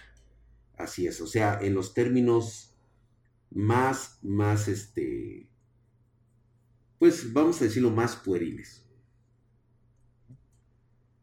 Cuando se entierra a esta mujer, inmediatamente empieza una serie de procesos rituales en esa casa, en lo cual mi madre fue un baluarte junto con otros tíos, ¿sí? E impuso ciertos candados porque la abuela había designado a mi abuela como la sucesora del Halsif. ¿Qué es un Halsif? Es un auténtico libro que fue escrito por humanos que fueron enseñados por, vamos a llamarlos demonios, seres de sombra, seres infernales, seres de otras dimensiones, que traían el conocimiento para rasgar la realidad y poder hacer eh, pues los llamados este, portales de dimensiones de infinita maldad que podían transferirse a estos y ofrecer favores a los presentes con tal de dejarlos vivir de este lado. Hay una situación ahí bastante, bastante complicada de narrar cuál era el beneficio de estas entidades Y creo que su beneficio de, de estas cosas era la forma en cómo podían experimentar vivir de este lado. Imagínate vivir en una dimensión etérea, en una dimensión en la cual las emociones no existen, donde el contacto no existe, donde no existe más que pura y exclusiva maldad, un abismo negro completo y total. No existe el bien, no existe el mal, simplemente nosotros lo que concebimos como maldad es lo que ellos traían. Mm. Cuando le asignan el grimorio, o más bien el, el, este, el glamour a la abuela, empiezan a suceder una serie de cuestiones que he estado narrando constantemente, algunos ritos. E, e, es, un libro de, de, inmenso poder, ¿eh? o sea, realmente el simple hecho de que tú creas que ese libro puede ser la solución de tus problemas, ya te llama la atención, ¿eh? O sea, no solamente tus problemas, o sea, imagínate esto, con, un, con un una sola leída puedes atraer para ti riqueza y poder. Obviamente el costo es altísimo, pero hay gente que está dispuesta a todo.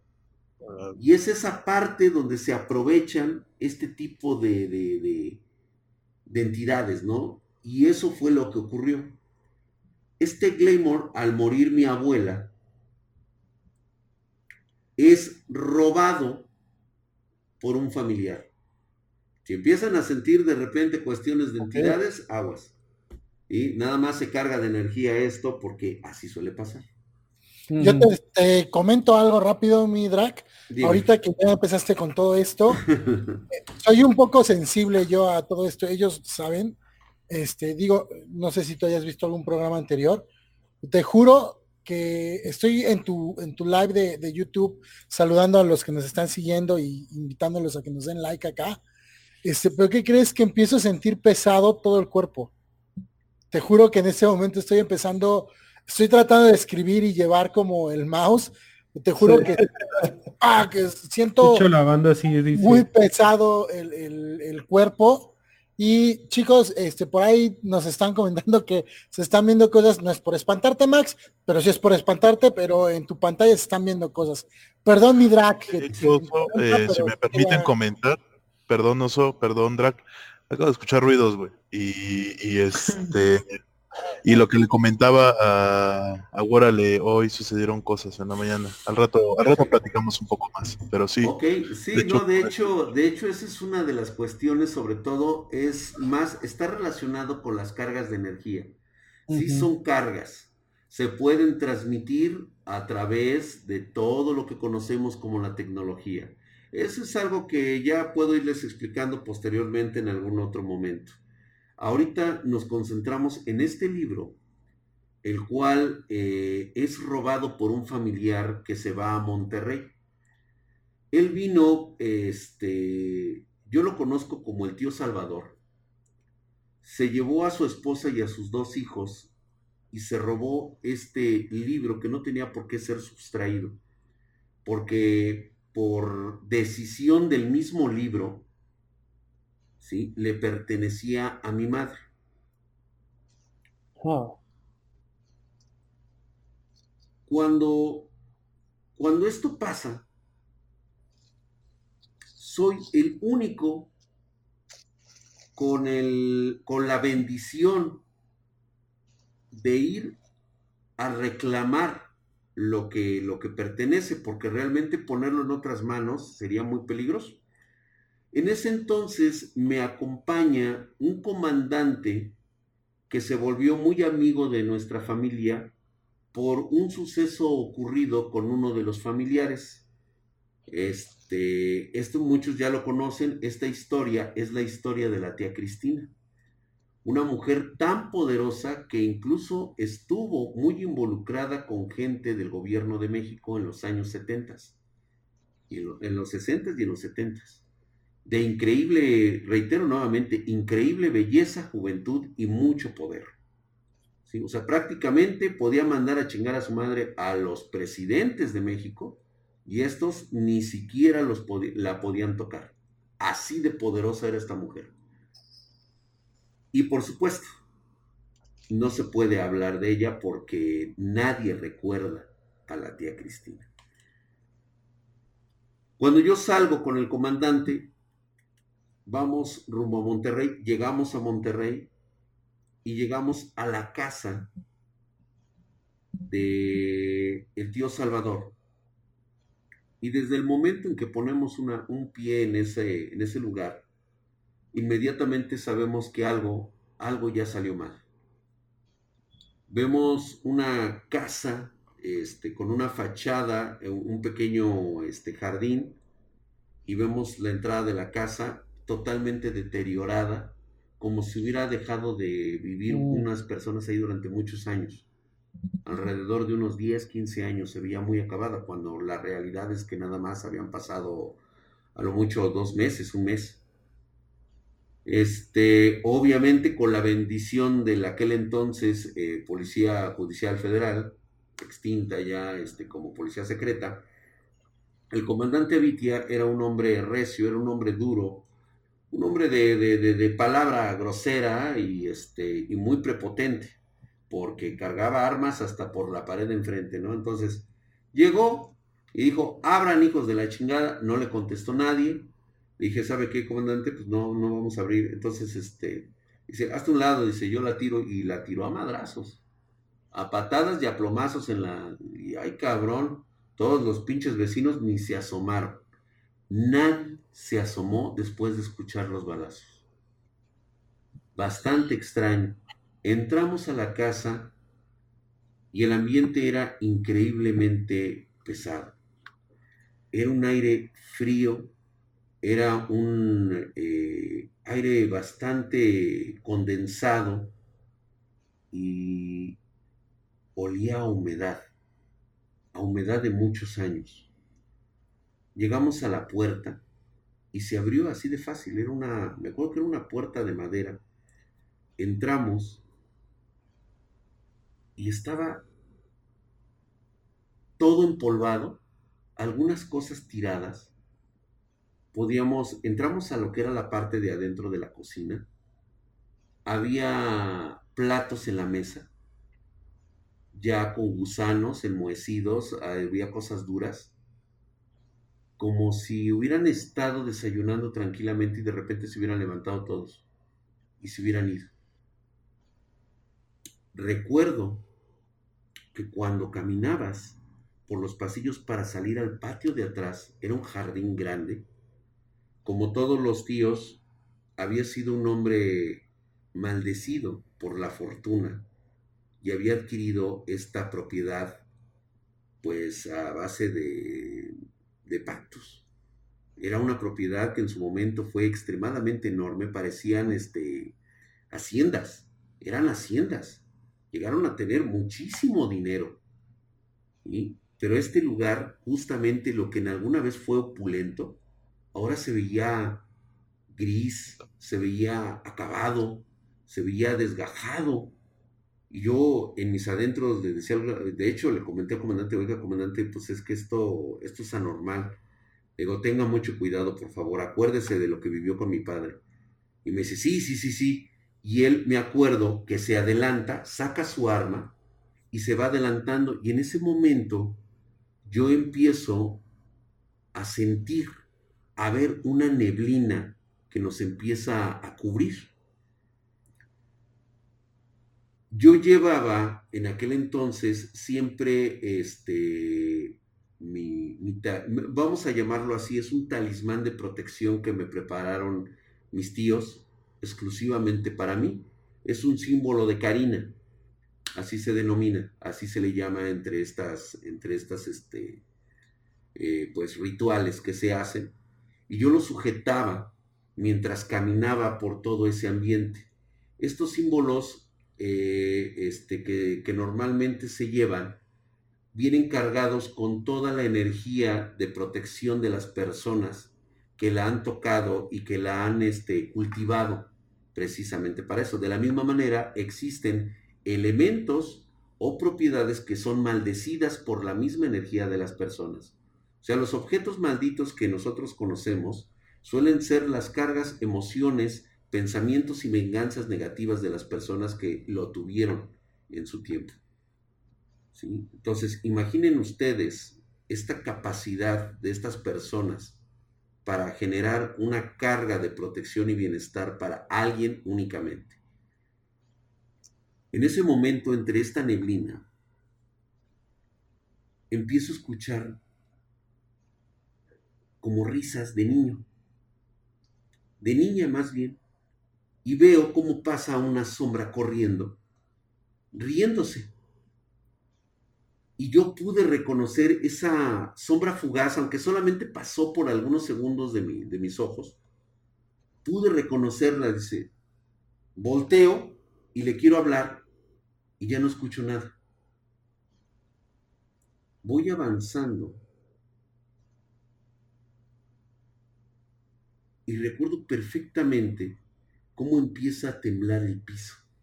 Se empieza a mover, pero nada más es el único, el piso es el único que se mueve, lo sientes en los pies. Y dices, ay cabrón. Y yo, comandante, comandante, el comandante jamás me respondió. Llego, voy pasando a la puerta, la cocina, entrabas así, todo derecho, había un pasillo, llegabas, estaba una puerta de metal, abrías y dabas al patio trasero o sea, al jardín extenso de, adentro. Y hasta el fondo veías unos cuartos. Voy saliendo y todavía estaba la neblina. Era una neblina blanca, como si fuera de, de madrugada. ¿Sí? Ah, porque déjenme decirles que llegamos ya algo un poquito tardecito, pero había luz de sol, nunca entramos en noche. Siempre con la luz del sol. Estamos hablando de las 3, 4 de la tarde y ya se encontraba una neblina como si hubieran sido las 5 o 6 de la mañana. ¿Sí? Entonces voy atravesando el patio y empiezo a escuchar nuevamente esos sonidos. De repente empiezas a escuchar cómo te hablan, cómo te susurran al oído.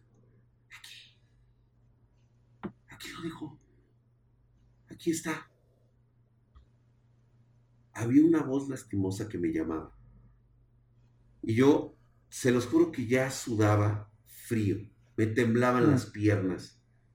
A pesar de haber vivido otras experiencias, siempre, siempre tener ese tipo de sensaciones es igual en todas partes. No importa cuántas veces las vivas, cada una es aterradora, totalmente es una sensación en el cuerpo, en el alma.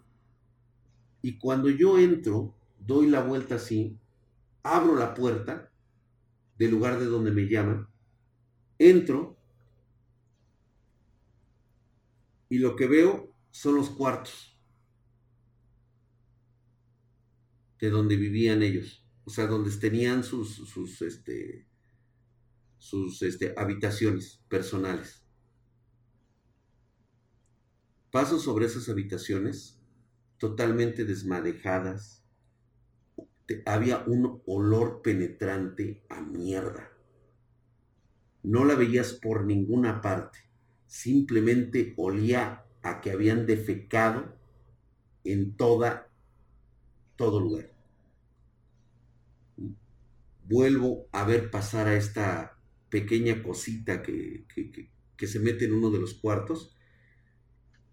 Y yo dije, ya, a la chingada.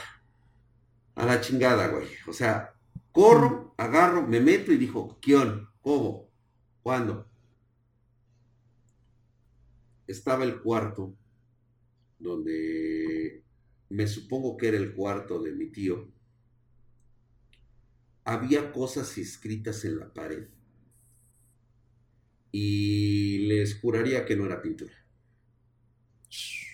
Esa, eso ahí pintado como, como, como si hubieran agarrado una brocha, no era, no era pintura. Había unos símbolos bastante extraños, bueno, yo los conozco, ¿sí? Eran símbolos en las paredes de protección como cuidándose de que algo no entrara, de que algo no estuviera ahí. Siento la carga y empiezo a sentir ese zumbido. De repente escucho nuevamente la voz que me dice, ay, Llego, muevo la cama y en una esquina veo una un tablón zafado. Dije, aquí es, güey, chingue a su madre. O sea, yo no me iba a sorprender decir, ah, oh, aquí estaba. No, ya sabía lo que venía. Lo destapo, así lo quito la madre esa, y justamente envuelto en, en su sábana estaba el libro. ¿sí? Desde el momento en que lo tomo, ¿sí? todo el ambiente se tranquiliza. Pero así, fue así de, ¡pum! Y yo reacciono y digo, ay, güey. Y en eso escucho la voz del comandante que me dice, ¿estás aquí adentro? Y le digo, sí, aquí estoy, aquí estoy, aquí estoy, ya lo encontré. Ya lo encontré. Lo abrazo. Voy saliendo y le digo, ya. Aquí está, le digo, aquí está. Me dice, no te encontraba, cabrón, dice. ¿No vio la neblina? ¿No vio, este, no escuchó nada? No, güey, no escuché nada. Le digo, nada más que sí, te estuve buscando, me subí a los pisos de allá arriba y no vi a nadie, güey. Entonces vine para acá y vi que no estabas. Y yo, ah, ok, ok. Agarro y le digo, oye, y este, y lo de mis tíos, este, ¿qué pez? No, dice, ahorita voy a mandar llamar ahorita a la, a la, este, precisamente se comunicó con la comandancia de Monterrey y ya, según él me había contado que ya venían las patrullas. Yo voy abrazando el libro, voy saliendo y justamente cuando salgo de ahí del jardín, veo que a un lado del jardín hay un árbol de esos grandes, como tipo, este, eh, son estos árboles llorones, que son muy grandes y tienen las hojas caídas. Voy así y algo me llama la atención del tronco principal. Volteo y yo en ese momento me fallaron las rodillas. Te lo juro que me fallaron. Y agarro y, y lo único que recuerdo es gritarle al comandante, le digo, comandante, comandante, no mames. O sea, mi respuesta fue tan enérgica de decirle no mame, que volteé en chinga y también se queda diciendo, hijos de su puta madre. Me toma del brazo, así, yo apretando el, libro, y salimos hechos la chingada. Salimos así, ¡pum! que su madre. Yo voy saliendo ya. Me le quedo viendo al comandante y allá afuera y nos reafirmamos con los ojos lo que habíamos visto. Cuando llegan las autoridades me dicen, ¿quieres pasar? Y yo le dije, no, no, no quiero pasar. Le digo, no quiero pasar. dice, bueno, dice, de todos modos, este, vamos a tomar este, vamos a, este, ya vienen los, este, los de la necropsia. Se tardaron como tres pinches horas en llegar estos hijos de puta. Llega el güey con la Kodak. Ya sabes que son de esas que se tomaban fotos y salían en automático por abajo. De las llamadas estas Kodak instantáneas que traían mucho para, para sacar y velar fotografías ahí mismo. Sacaron un chinguero de fotografías, ¿sí? Y les dijo, y me dijeron, entonces no vas a entrar. Le digo, no, yo no voy a entrar a esa madre. Dice, es para identificación, pero si quieres, ahorita con las fotos. Yo dije, sí, le, dije a Vitia, le dije, no, ¿sabes qué? Le digo, esto está de la chingada, le Y, y las fotos reafirmaron lo que había ocurrido. En el árbol había cuatro figuras humanas, así se los digo, cuatro figuras humanas encrustadas, como si hubieran nacido del mismo árbol. Eran los esqueletos carcomidos, porque todavía tenían piel encima, y pude reconocer la ropa con la que se había dado a la fuga mi tío con el libro. Seguía llevando esa pinche horrible camisa roja a cuadros de leñador. Lo recuerdo muy bien, con vivos azules. La seguía portando. Sus dos hijos, que eran mis primos, se encontraban en las ramas, como si fueran parte del árbol. Estaban incrustados en ese lugar. Las fotos cuando las tomaron no las podían creer. Sacaron los cadáveres y hasta donde yo me quedé, el comandante Vitia se encargó que esas fotos nunca fueran entregadas. Así de huevos. Mm. Así de huevos estuvo. Porque el comandante ya había vivido una experiencia bien cabrona con nosotros. ¿Sí? No mames. Cuando yo recupero el libro, lo tomo, jamás lo abrí. Fíjate que era una sensación de, de- de curiosidad, de querer saber qué venía. Es una sensación horrible, es una situación muy tensa. Esas cosas tienen vida propia, ¿eh? Están vivas esas madres Mm.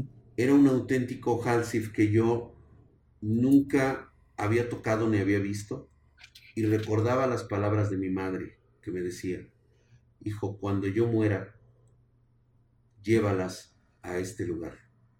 Me explicó todo, me dijo cómo, a dónde había que llevarlas. El libro en todo momento me llamaba, lo podía escuchar, lo podía sentir y yo sí llegué a decirle, ¿sabes qué? Mira, deja de estarme chingando la madre. No te voy a leer. Con esa firmeza, o sea, Cool, bien. te llamaba el hijo de puta. O sea, no era una voz que sonara en tu cabeza, no era nada de eso. Es que simplemente lo, lo veías que estaba en un baúl de hierro, ¿sí? Con una puta cadena y aparte candados, ¿sí? Y de repente te llamaba la atención estar ahí, voltear y querer ir por las llaves para leerlo. Digo, ¿de dónde sale eso en la cabeza? Mm. Al final, cuando mi madre fallece, que por cierto, este, esto ya lo saben algunos, se los comento, mi madre fue incinerada en un ritual, el cual yo desconozco dónde quedaron sus restos. Fue llevado por amigos de mi padre de una, de una organización que se encarga precisamente, de hecho, de mi padre y de mi madre, yo no sé dónde están sus restos. No sé dónde quedaron.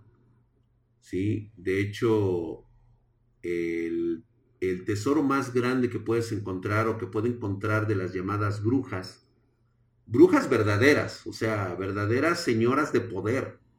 Mm. Estas brujas ansiarían, es un tesoro tener los restos de una bruja. O sea, imagínate lo que pueden hacer con los restos, ¿no? O sea, ¿a qué, a qué se Claro. dedicarían a hacer con ellos, ¿no? Por y luego, supuesto, sí. y honestamente, mi madre era un, llegó a ser una de las brujas más poderosas sin necesidad de invocación. O sea, cosa que no se lograba. Y ya contaré yo esa historia. Wow, cool. Cuando ella fallece, cumplo su última voluntad. Voy rumbo a Oaxaca, que es de donde son oriundos mis familiares. Desembarcaron ahí en el siglo pasado, antepasado. Llego yo a un sitio donde se encuentra la selva, la selva negra. siempre con el libro y desde el momento en que me van guiando los, los guías de ese pueblo, ellos ya saben qué es lo que yo llevo en arropado. Quiero decirte que pues es sierra, es sierra, o sea, hay gente que es la ley del monte, que cuando ven un desconocido prácticamente le disparan a matar. ¿eh? Estas personas cuando me ven con el libro, o sea, la verdad es de que me trataron con mucho respeto, bajaron sus armas y de hecho, o sea, prácticamente me miraban con miedo, ¿sí? Y llegó el- el- la persona designada que ya sabía, no sé cómo lo supo, de la muerte de mi mamá. Y este, y él me guió. él me guió hacia un lugar ya en la oscuridad, ya de noche, oscuro como una chingada, como es la selva, o sea, cuando no hay luz, nada más es la, la luz de, de las estrellas, lo único que cae. Sí. Y recuerdo ese ambiente pesado, esos chillidos, esas carcajadas que salían del- de- de- de la mera selva. Y me acuerdo que mi guía se detiene y me dice, hasta aquí llego yo, tú tienes que seguir por ese camino. Y yo, "Ah, la chingada. Ahí voy con el libro. Caminé como unos cinco minutos cuando de repente escucho una voz que me dice, detente. Me detengo yo en seco, no veo casi absolutamente nada, prendo mi lámpara, era una de esas este, de pila, eh, no sé si ustedes conocieron las pilas Everready de esas chonchotas, que traían, que traían una lamparota arriba Sí, sí, sí. que se conectaba directamente a través de cables y la aventabas así. De Ah, hecho, la mía ajá. era una Everready, como me acuerdo, porque traía el puto gato atravesado, el gato negro. Gato negro, cómo no. ¿sí? Entonces, me acuerdo muy bien y yo, ya es que le tenías que dar como dos o tres veces para que prendiera. Sí, Simón. Prende, ¿sí? Me quedo así, helado, porque veo que una figura blanca se acerca hacia mí. Así bien campante. Y me doy cuenta que tiene un raro caminar. Me quedo con el libro así, así agazapado, y la visión que yo veo es, se los juro que es fuera de este mundo, o sea, imagínate ver una figura que se acerca a ti y que lo primero que notas es de que lleva una especie como de falda corta donde le sale una única pierna en forma de, pues vamos a llamarlo así, en forma de pata de cabra. La cosa esta se me, se me acerca y noto que sus manos son parecidas a la de una mantis. O sea, sus dedos estaban tan deformados que se ven así como en un, como en punta. ¿Sí? Y yo vi que la boca era como una especie como de, de, de, de ventosa oscura. Digo, no la alcan o sea, honestamente yo no quería ver esa cosa ahí. Lo único que hace es acercarse tanto a mí y yo paralizado del miedo, toma el libro, ¿sí? Y sin mediar palabra, se da la vuelta y se vuelve a meter.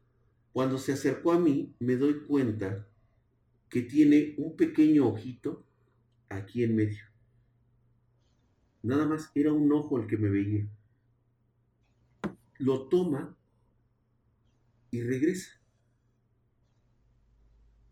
Ya que se aleja, o sea, yo todavía paralizado, o sea, yo estaba con un miedo aterrador. De hecho, mira, todavía hasta, todavía de acordarme se me pone chinita la piel. Y lo único que recuerdo es esa voz que me vuelve a decir, vete. Ya. Eso es todo. Regreso consternado. Las personas se me quedan viendo. Me dicen que es el momento de que me vaya. Que muchas gracias. Y ya. Mm. Manejo hacia la Ciudad de México otra vez. Paso por algunos pueblos. Y me quedo con la sensación de que todo había terminado. El libro se había ido. Ese maldito libro había terminado con mi familia. Y después me quedo con el legado de mi madre, que fueron sus propias experiencias con copias de lo que vio en ese libro y las escribió ella en su libro personal, en su diario personal.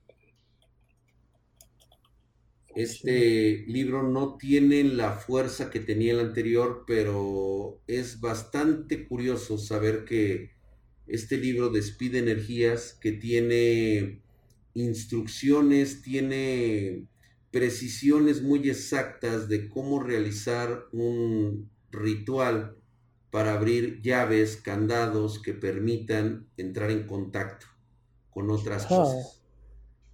Este libro, la verdad es que lo nada más como preparación que me dio mi madre en su momento, es un libro que nada más debes ojearlo,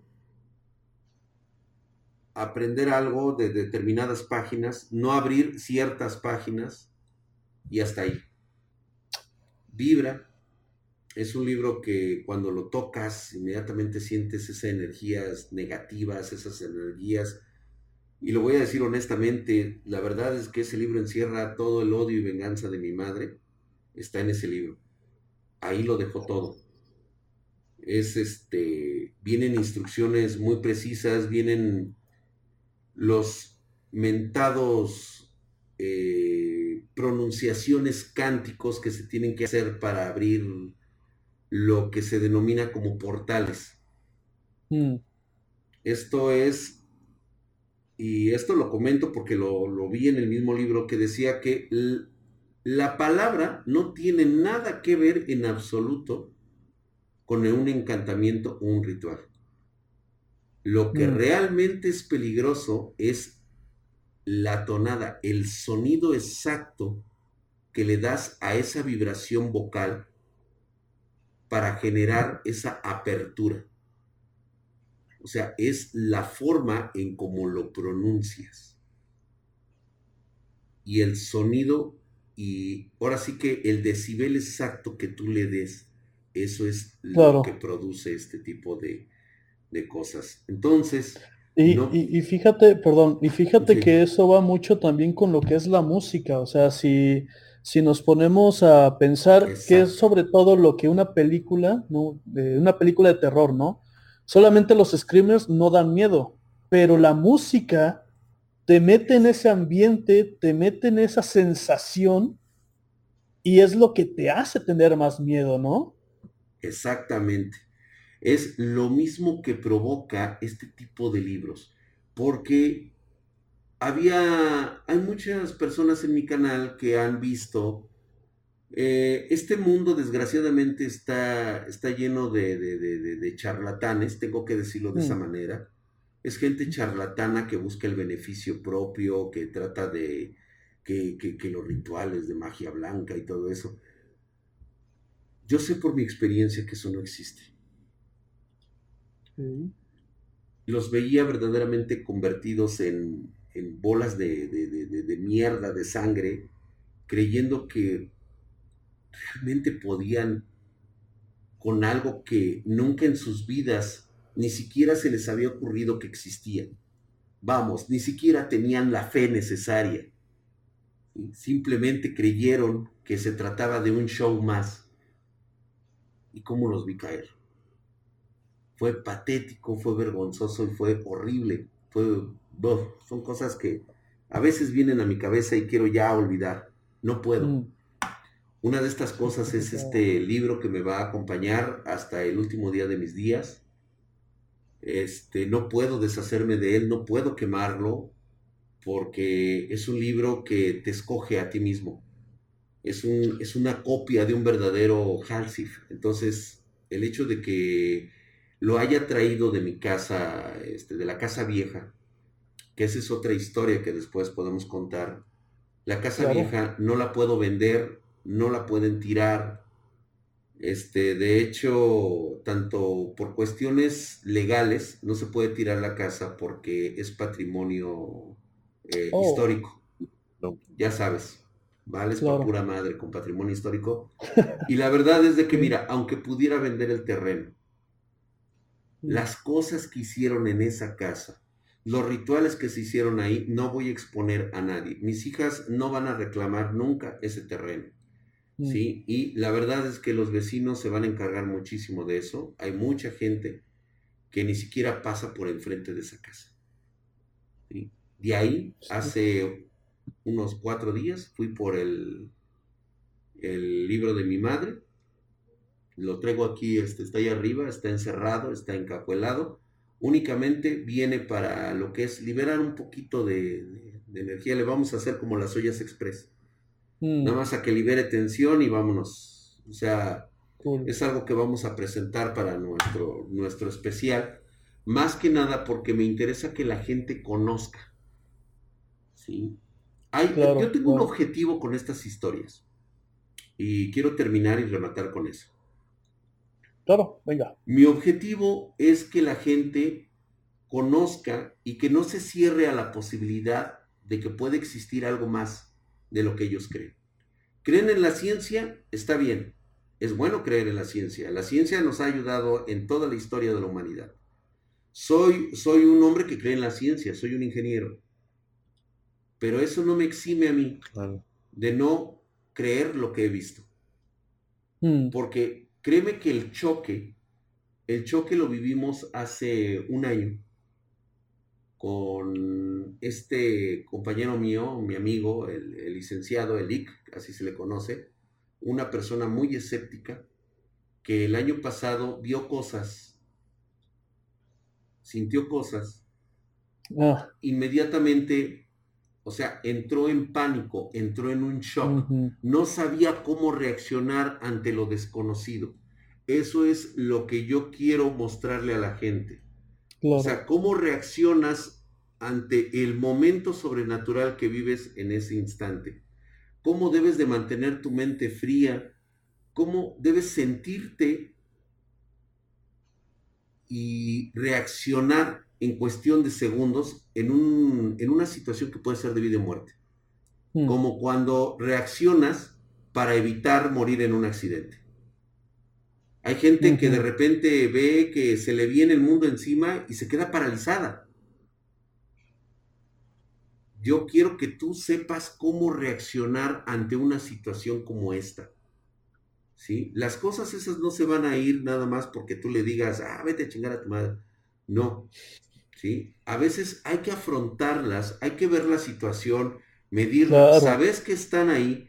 Y les decía yo, mientras no exista un daño físico, puedes estar a salvo, porque tal vez puedan manifestarse pero aún no pueden estar de este lado del velo. ¿sí? El velo no lo pueden traspasar y no pueden hacerte un daño físico.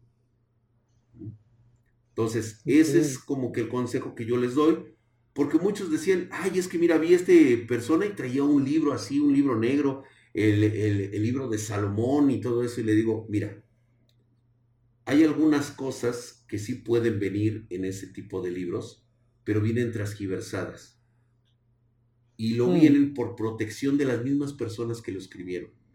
Tal vez hayan visto y se hayan inspirado en algo que observaron en alguna ocasión, pero no es exacto. Entonces, yo les voy a mostrar cómo se vería un auténtico libro escrito por una auténtica bruja, alguien que tiene y que tuvo sangre Wicca, original. Entonces, esa es aquí la parte donde todo, donde todo se rompe, porque yo heredo, pues sí, la sangre de mi madre, pero ya está mezclada con la sangre de mi padre. Mm. Mis hijas tienen algún talento relacionado con su abuela. ¿Sí? Pero las únicas que heredan el 100% de esta sangre es la línea directa de madre e hija. Y, todos, y todo el mundo me pregunta, bueno, ¿y por qué sucede? Porque esto viene muy involucrado con la ciencia, el ADN mitocondrial. Solamente se hereda de madre a hija. Es el único gen que continúa sin alterarse durante miles de años. El de nosotros, el de los hombres, es una caca. Ese en dos, en dos generaciones se pierde y muta total y absolutamente. El único, O sea, tú únicamente puedes saber tu descendencia de hace mil años a través de una mujer, que haya tenido una mujer y que siempre haya habido una descendiente de la familia que sea mujer, hasta llegar hasta nuestros días. Por eso es que heredamos el apellido, por si no sabían. Porque es lo único que heredamos los hombres, el apellido. No heredamos absolutamente nada a nuestra próxima generación. Chale, qué mal pedo. Sí, la verdad es que sí. Así es. wow. Excelentes historias. sí, Esta, creo que es de las más suavecitas que he contado. Muchos espartanos me estarán diciendo. Estuvo muy ligera, la verdad. Es que quería comentar lo del libro porque es algo que vamos a presentar en este 31. Cool.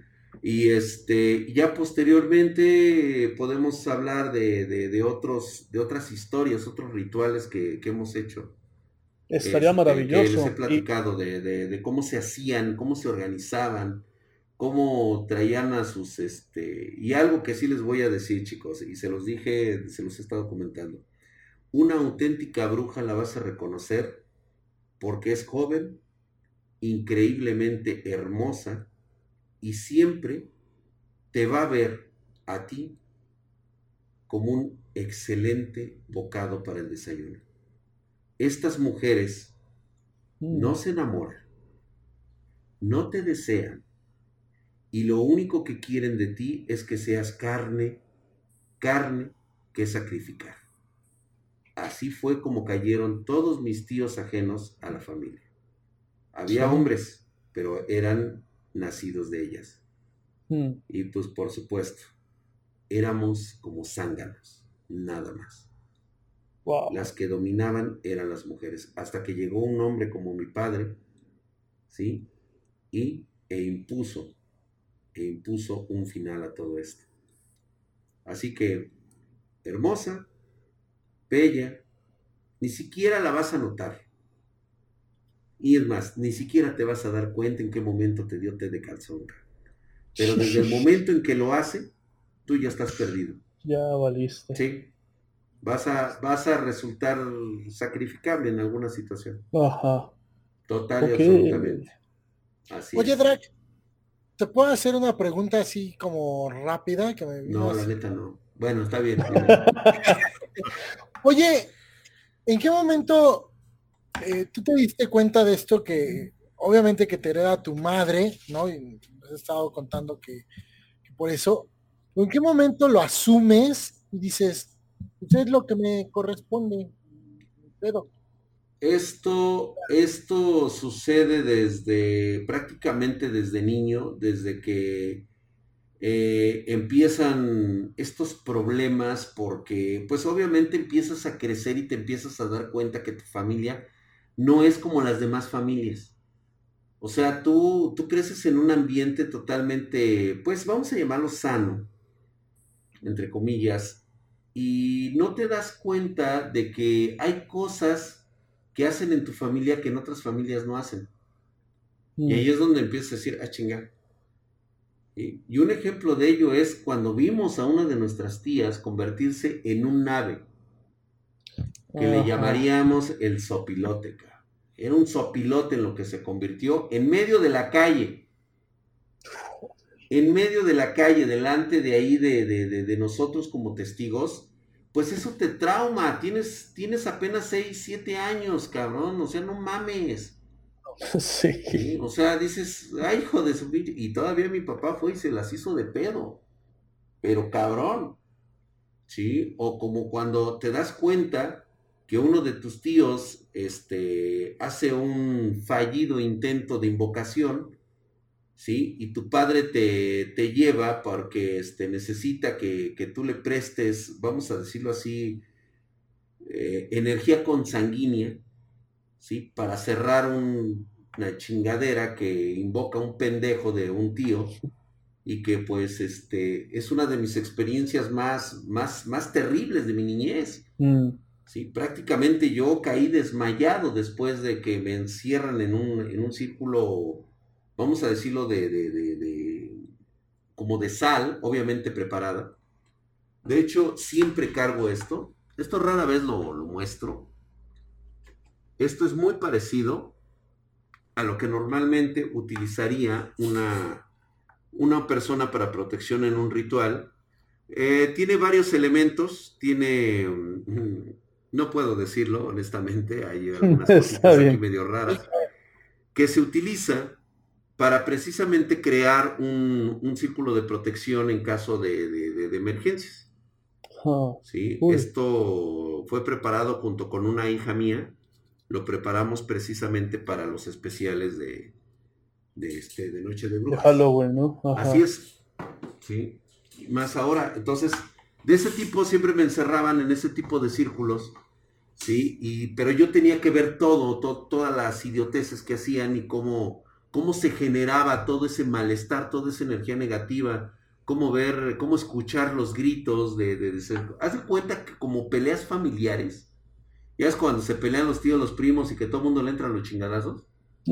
O sea, imagínate eso multiplicado por mil veces. O sea, porque no estás peleándote con alguien que es un ser humano, te estás peleando con algo sobrenatural, ¿sí? Que hace y deshace a su voluntad como él quiere y que pues termina a veces llevándose. Eh, de hecho, ese, ese capítulo de la mala invocación que hizo el tío salió en los periódicos de aquí de México por ahí de los años ochentas eh, fue muy sonado en el periódico La Alarma. Se llama así, se llamaba así el mm. periódico. Y el otro se llamaba, me acuerdo que se llamaba Masacre. Muchos diarios rojos de esos culerones. Y ahí salió la nota y fue ahí donde nos empieza a dar seguimiento el, y mucho desde antes, un poquito desde antes, el comandante Aviti. Ahí es donde empezamos a tener relación con él porque el caso fue totalmente un misterio, de hecho se tomó por, un, este, por una noticia sensacionalista. Aquí muchos ya reconocieron la historia como la historia del tío Rubén, exactamente. Eh, yo le suelo poner varios nombres porque no me, no me gusta este, decir exactamente qué tío es. Este, no vaya a ser la de malas. Y ya después, ya después platicamos un poquito más de, de otras, de otras situaciones.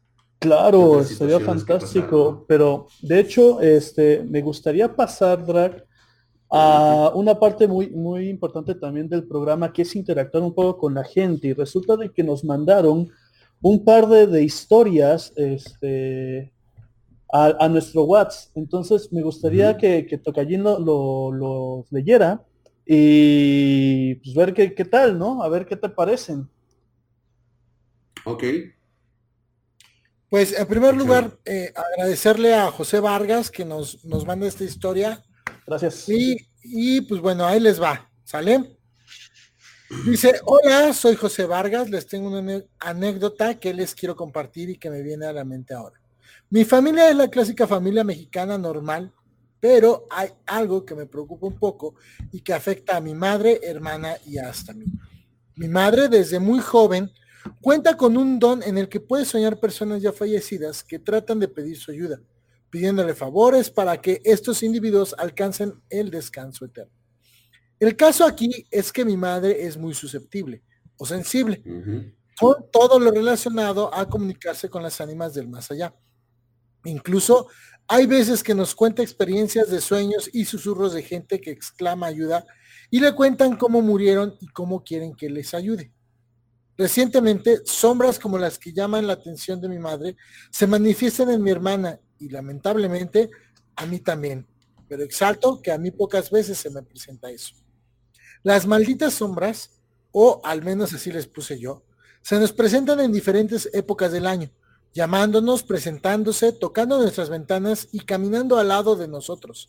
Cabe decir que mi madre nos aconseja que no les hagamos caso, pero en lo personal es bastante molesto vivir así.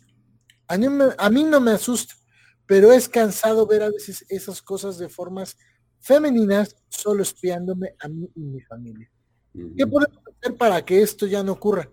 Repito, gracias a mis experiencias se controla un poco el miedo, pero aún así me incomoda. Muchas gracias. Mm, interesante su historia, ¿eh? Bastante interesante. Bueno, yo siempre que, trato de, platicarles de este tipo de situaciones, siempre les hago una, una recomendación. O sea, parece ser que son susceptibles, eso indica que en algún momento de su historia familiar vienen o provienen de una, de una familia que tiene este tipo de dones. O sea, vamos a aterrizarlo de forma concreta. O sea, existe la enorme posibilidad de que estas dos mujeres sean descendientes directas de una Wicca. Esto es, que muy posiblemente hayan sido, eh, algún ancestro fue sustraído, fue abandonado o fue, eh, fue la última miembro de su familia y ya no quiso nunca más volver a caer en esta situación. Sin embargo, siguió heredando estas, estas propiedades eh, biológicas que es la susceptibilidad o la sensibilidad a energías. ahora sí que a conceptos meramente sinérgicos. Mi recomendación, híjole, es que yo no, yo no puedo dar estas recomendaciones porque, o sea, ya no me corresponden, o sea, claro, que no. me ha costado muchísimo.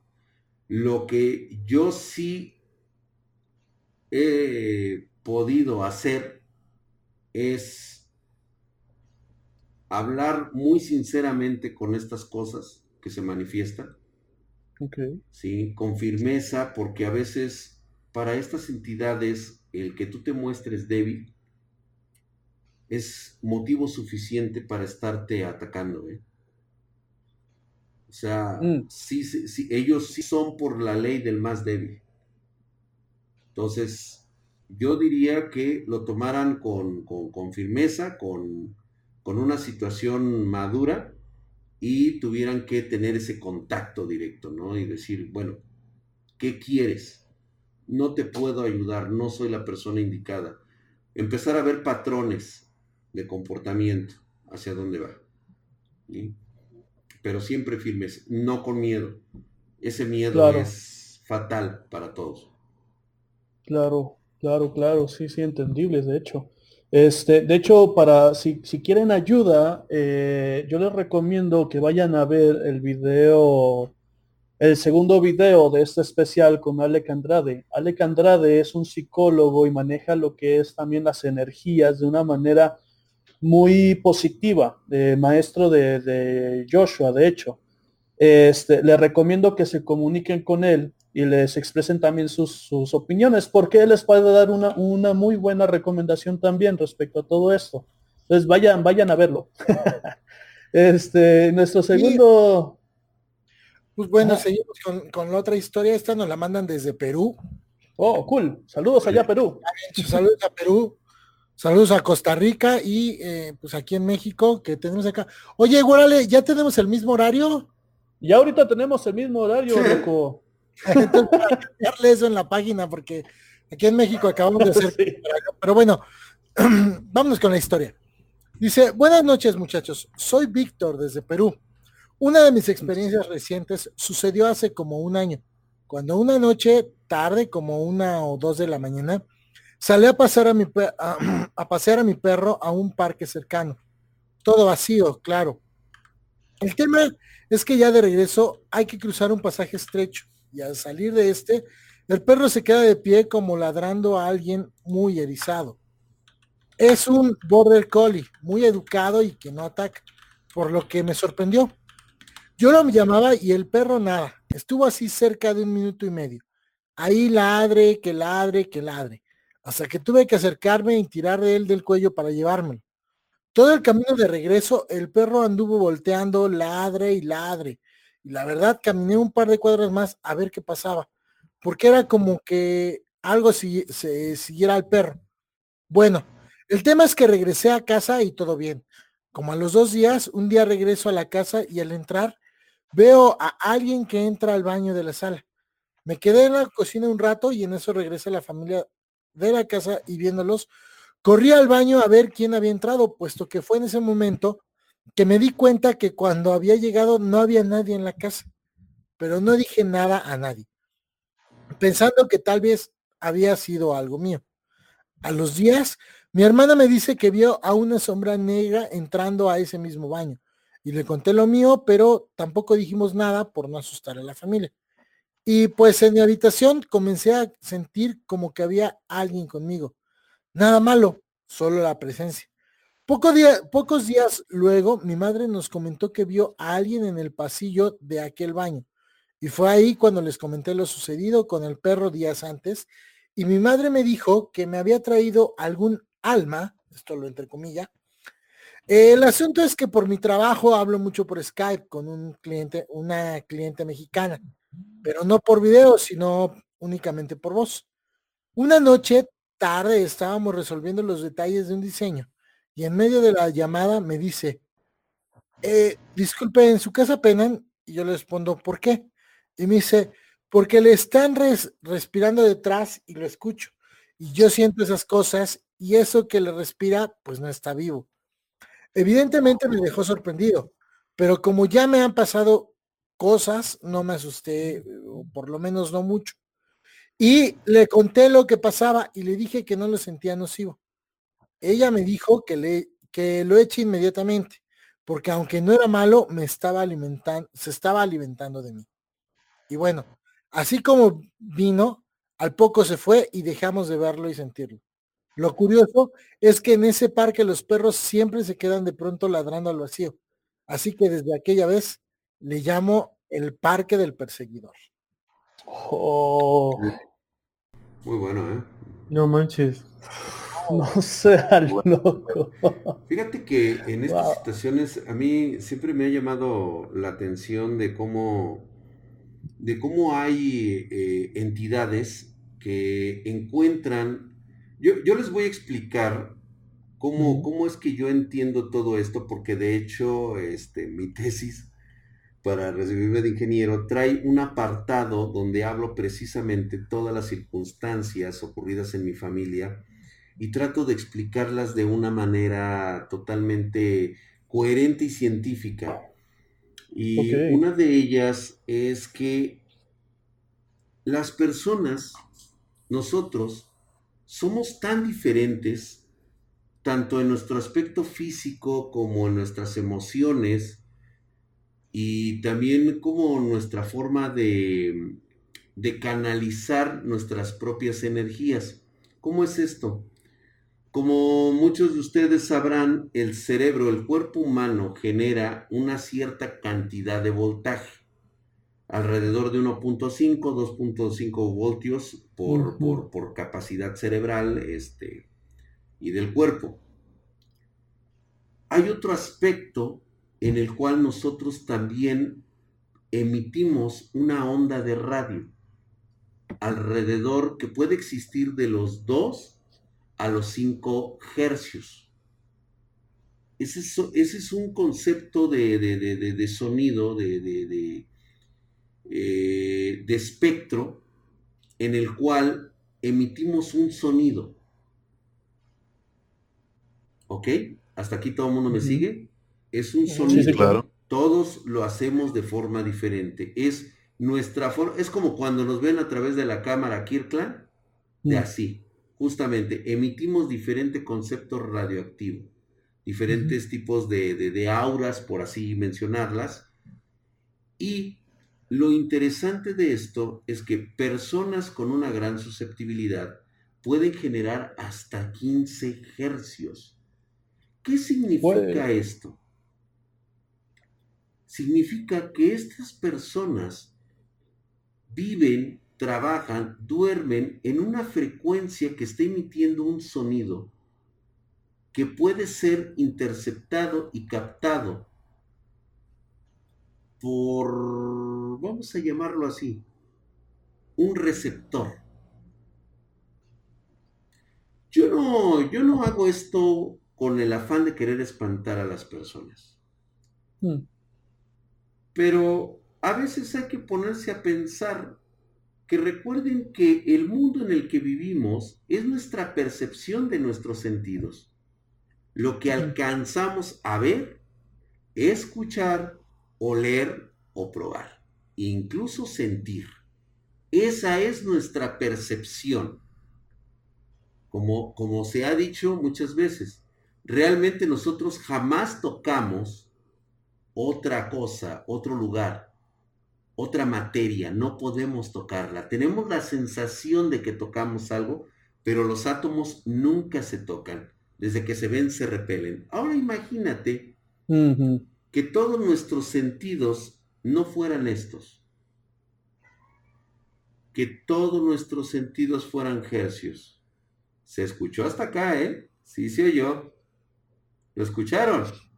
Sí. este, eso precisamente es lo que enlazas con otra entidad que puede estar en otra dimensión. Es una llamada telefónica, le llamo yo. A veces no se completa, no se pegan a ti completamente o no pueden comunicarse contigo, porque una de dos, no estás preparado, no tienes Mm. el, el- el código correcto para centralizar esa información y por ello no puedes tener contacto, pero sí puedes tener manifestaciones, porque es algo con lo que te pusiste en contacto. Esto, ¿sabes dónde ocurre mucho? Con la gente que juega a la Ouija. Ah, ok, Para claro. muchos es un juego. Claro que sí. Para ti, para mí, bueno, para mí no, para mis hijas tampoco. Pero, ¿qué pasa cuando a una persona que está jugando Ouija, de repente invita a una persona que sin saberlo es susceptible de estas vibraciones? Mm, La concentración y la manifestación que tiene esta persona, ¿sí? Es tan tonta porque es hacer una llamada telefónica, o mira, te la voy a poner mejor. Es como cuando estás en el barrio más peligroso de tu ciudad y caminas por la calle y de repente se te ocurre tocar la puerta más culera que encuentres. ¿qué crees que te vaya a salir de esa puerta? Lo mismo pasa con una persona susceptible que esté jugando Ouija. Y ha pasado bastantes accidentes por eso. No es que el, sí el juego sea peligroso. O sea, la tabla, la madre esa que le ponen, no es el problema. El problema es el emisor, la persona que cree que es un juego y que resulta que realmente es una persona sensible a esas calibraciones de energía. Ahí es donde Claro. se desata el problema, porque después no sabe cortar la llamada, no tiene conocimiento o experiencia para hacer eso. Y ha llamado por eso- a algo. Por eso siempre a nuestros seguidores y bueno, a los nuevos que están aquí, siempre les hemos dicho y les hemos recomendado que no se metan en ese pedo si no saben. Siempre Sí, se lo sí, decimos. que- en no casi todos los programas, de. Sí, siempre sale a relucir, ¿no? Exactamente, sí, como Pero es si que es ustedes se enteraron o de, sea. de la chica de la, de la, del, del caso de Puebla. Fue apenas el No. año pasado. Fue este año, creo, fue en marzo. Es De la correcto. chica esta. Ese, ese caso, o sea, realmente te lo puedo comentar por lo que vi. Yo lo puedo certificar como real, ¿eh? Nada más que hay Mm. un pequeño detalle que nadie me ha podido decir y te digo por qué sí es real. Dime en este momento dónde está esta muchacha. Tan, tan, Ajá. tan, tan. Fin del caso. Estos casos se manejan con unas Claro. pinzas impresionantes. Impresionante. Esa niña trajo algo a este plano y no supo. Es más, como yo les dije, ella ya es un cascarón en este momento. La niña que habitaba ese cuerpo ya no existe. Dicen, es que en una cuestión de posesión puedes regresar. No, no puedes. Mm, Solamente una sola energía ocupa un mismo espacio. La claro, persona que fue, Eh, eh, hasta ahí terminó. se claro, disolvió, claro. se, se dejó de existir. Ahora solamente quedan esas entidades caminando por ahí, haciéndose pasar, engañando a la gente. Les encanta eso. De hecho, pueden ustedes observar algunos videos que han subido incluso algunos youtubers. Bueno, no youtubers, gente normal. Pueden observar y vean ustedes el comportamiento de ciertas. Mi madre les llamaba los visitantes. Ay, ay, yo vi, yo vi un caso ahorita de un tal Joshua, que justo es como un toque Ah, Joshua y algo. Yo, yo a mi personal, la neta es que siento que mm, mm, mm, no le veo tanto, no sé si lo vieron todos los demás. Bueno, Dark, Dark sí ya, pero si realmente le hubiera pasado eso, te puedo asegurar que en este momento ni siquiera estaría vivo. ni transmitiendo. O ni sea, transmitiendo. Total y absolutamente. Mm. Así es. Sí, no, no, estas situaciones cuando son reales, sí, son de un impacto cabrón. O sea, te cambian prácticamente la vida, la conciencia, la- todo, todo. como lo de. Andy del peluche también, que fue de hace como dos, tres años. Ándale. Ándale. Sí, así es exacto. el pedo. Y es que aunque, no- bueno, a mi forma de verlo, también el querer hacerte pasar por cosas que no están pasando, también puedes atraerlas y vas, y te vas Claro. a tener un desmadre que no vas a poder aguantar. Claro. Me estaban preguntando Entonces también por eso es si los- peligroso. Exactamente, Sí. que si el exorcismo es, es falso. Por mi experiencia, por lo que viví, te puedo decir que el exorcismo no existe como tal. Cuando estas cosas pasan a este plano, lo primero que quieren es anclarse en este. En este nivel. Y la única de forma de hacerlo es usando un cascarón y nosotros se lo proporcionamos. Podrán decirte que se habrán curado. Ya no es la misma persona. Esa es mi experiencia personal. Tómenlo como ustedes, como ustedes crean lo mejor para su salud mental. Claro, claro, por supuesto. Bueno, este, para terminar, me gustaría leer esta última nota que nos mandaron. Eh, este chavo eh, está, no está pidiendo nada, solamente contar la historia. Dice así, hola, buenas noches. Hace mucho que iba a contar una historia, algo que me pasó. Creo que hoy es el momento. Mi nombre es Abdiel Octavio Peraza. Sin duda mi nombre se puede ver. Bueno, esto empezó más o menos en el 2000. Estaba en, cuatro- en cuarto semestre de prepa cuando empecé a decir que era ateo. Que yo, que yo solo creía en lo que mis ojos miraban. Tenía amistades cristianas que no me decían nada por mi ateísmo, pero yo les, yo les decía sobre sus creencias. Así pasó el tiempo y yo seguía en lo mismo. Tiempo después empecé a torear al diablo. Decía que si existía, que se me, se me mostrara, que me diera la oportunidad de conocerlo. No, Pasaron no. los meses y no miraba resultados. En ese tiempo mis padres se separaron y empecé a renegar. Empecé a decirle a Dios que si Él existía, ¿por qué me permitía que pasara todo eso?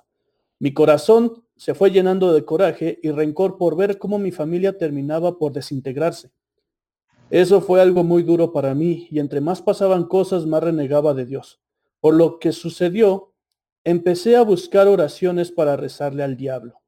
Le empecé a pedir y a decirle que me diera la oportunidad de servirle. Pasaron los meses y a como le pedía fui mirando que ya mi vida no era la misma. Empecé a soñar con él y entre más lo soñaba empecé a, a rezarle más. Llegó un tiempo que empecé a tener dinero, empecé a consumir mucho alcohol y drogas y ya eso nunca me faltaba. Durante días tomando, duraba días tomando y sin saber de dónde salía todo ese, ese dinero. Tenía lo que quería. En una ocasión estaba con un primo afuera de la casa y empecé a cantar una canción que en, que en un verso decía, fue así una experiencia religiosa. Para mi asombro y el de mi primo, de la nada se prendió un montón de basura que estaba enfrente de la casa. Mi primo se asustó y yo me empecé a reír. En ese momento solo dije, está bien, no fue una experiencia religiosa. Y para el asombro de mi primo, la lumbre se apagó como si lo hubieran jalado hacia el suelo. Pasaba el tiempo y una vez estaba tomando con unos amigos y estábamos en casa de los abuelos de uno de ellos. Como a la una de la mañana salió su mamá y lo metió. Yo para ese tiempo ya tenía más de 18. Mi amigo agarraba una hielera y nos echa un six. Él se metió y nosotros nos fuimos para la casa y seguimos tomando. Así se nos fue el tiempo. Pasó un rato más y mi amigo me pidió un bote y me preguntó que si cuántos me quedaban. Yo abrí la, hielera y le dije que, que llevaban dos. Y con él le iban a, y con, y con el que le iba a dar eran tres. Entonces así quedó y seguimos platicando y tomando. Cuando nos dimos cuenta ya estaba amaneciendo y él me pide otro bote y me vuelve a preguntar que cuántos quedaban. Vuelvo a abrir la hielera y aún quedaban dos botes. Volteamos para los lados y ¿cuál fue la sorpresa? que habían más de 30 botes tirados a nuestro alrededor. Terminó por amanecer y los dos nos metimos en la casa para dormir un rato. Cuando nos despertamos, él se burla y me dice, ¿cuántos botes quedan en la hielera? La abro y quedaban dos botes más. Uno, el que estaba tomando, y lo dejo dentro de la hielera. En ese momento me empezó, me empecé a carcajear y le dije, ¿ya ves? Y dudaba de su existencia. A como pasaba el tiempo yo miraba más cosas, pero empezó a cambiar mi comportamiento. Yo ya no podía salir de día, tenía que estar en la oscuridad. Me empezaron a pasar muchas cosas, miraba sombras y espectros. Pasó el tiempo y yo le empecé a pedir y le decía que me diera mucho dinero y que, y que a cambio le daba mi alma. Una noche de repente desperté en el suelo donde vivía y aún no había piso firme. Era pura tierra. Despierto tirado en el suelo y en la pared estaba una sombra de un hombre grande y muy intimidante. Se sentía una presencia muy fuerte. El hombre me empezó a hablar y me empezó a decir que ya había llegado a darme lo que yo quería, pero que yo ya sabía lo que tenía que dar a cambio. Por un rato me dijo lo mismo, a lo cual yo le respondí que no, y él lo último que me dijo fue que me iba a dar algo para que mirara que sí me daría lo que quería. Mientras pasaba eso, yo escarbé con mis manos en la tierra para ver en la mañana a ver si era un sueño o la realidad. Al siguiente día me desperté, pero ya no me acordaba de lo que había soñado. Como a las diez y media, me hablaron de un trabajo para que me presentara. Fui y me presenté, trabajé ese día en la tarde, llegué a la casa. Llegó mi primo por mí para llevarme a que me presentara con el dueño de otro negocio para que trabajara. Así pasó el tiempo y trabajé en ese negocio. Me hice muy amigo del patrón. Pasó el tiempo, me casé y me fui a otro pueblo. Todo se olvidó. A nadie le conté lo que había sucedido. Pasaron unos años y una noche iba a la tienda a comprar cigarros. Iba mandándole mensajes a una amiga que tenía desde hace algunos años atrás. Mensaje, mensajeando con ella, me llega un mensaje que decía lo siguiente. ¿A poco pensaste que la visita fue gratis? ¿A poco crees que porque no miraste el dinero no te voy a cobrar? Si la, otra visita tiene su precio y lo vas a pagar. Me quedé helado. Sentí un escalofrío que recorrió todo mi cuerpo de la espalda a los pies. Me mandaron dos o tres mensajes más sobre lo mismo. De la nada cambió el tema y ya no se volvió a hablar de eso. Al paso de los años le pregunté a mi amiga que si ella cómo sabía de eso. Ella me preguntó qué, qué cosa. Le empecé a contar la historia y ella se asustó. Me dijo que ella nunca me había mandado mensajes así. En ese momento comprendí que lo que no fue un sueño. ¿Por qué cuento esta historia? Porque hace mes y medio me vine a vivir a la frontera en Nogales, Sonora. Empecé a asistir a la iglesia pentecostal con mi suegra. Ella se acababa de bautizar. En cuanto empecé a asistir, empecé a escuchar cómo la casa empieza a tronar como si se fuera a caer. Ahorita estoy conociendo a Dios. Estoy mirando lo que está haciendo en mí. Esto, esto lo que te voy a contar ahorita, no me lo vas a creer. Un día llegué a la iglesia con mi suegra. Ya estaba mi esposa ahí. Duramos un rato con mi suegra y no vinimos para la casa. Y nos vinimos para la casa. Me acosté, dormimos en un colchón en el piso. Me acosté en el colchón y mi esposa empezó a discutir conmigo.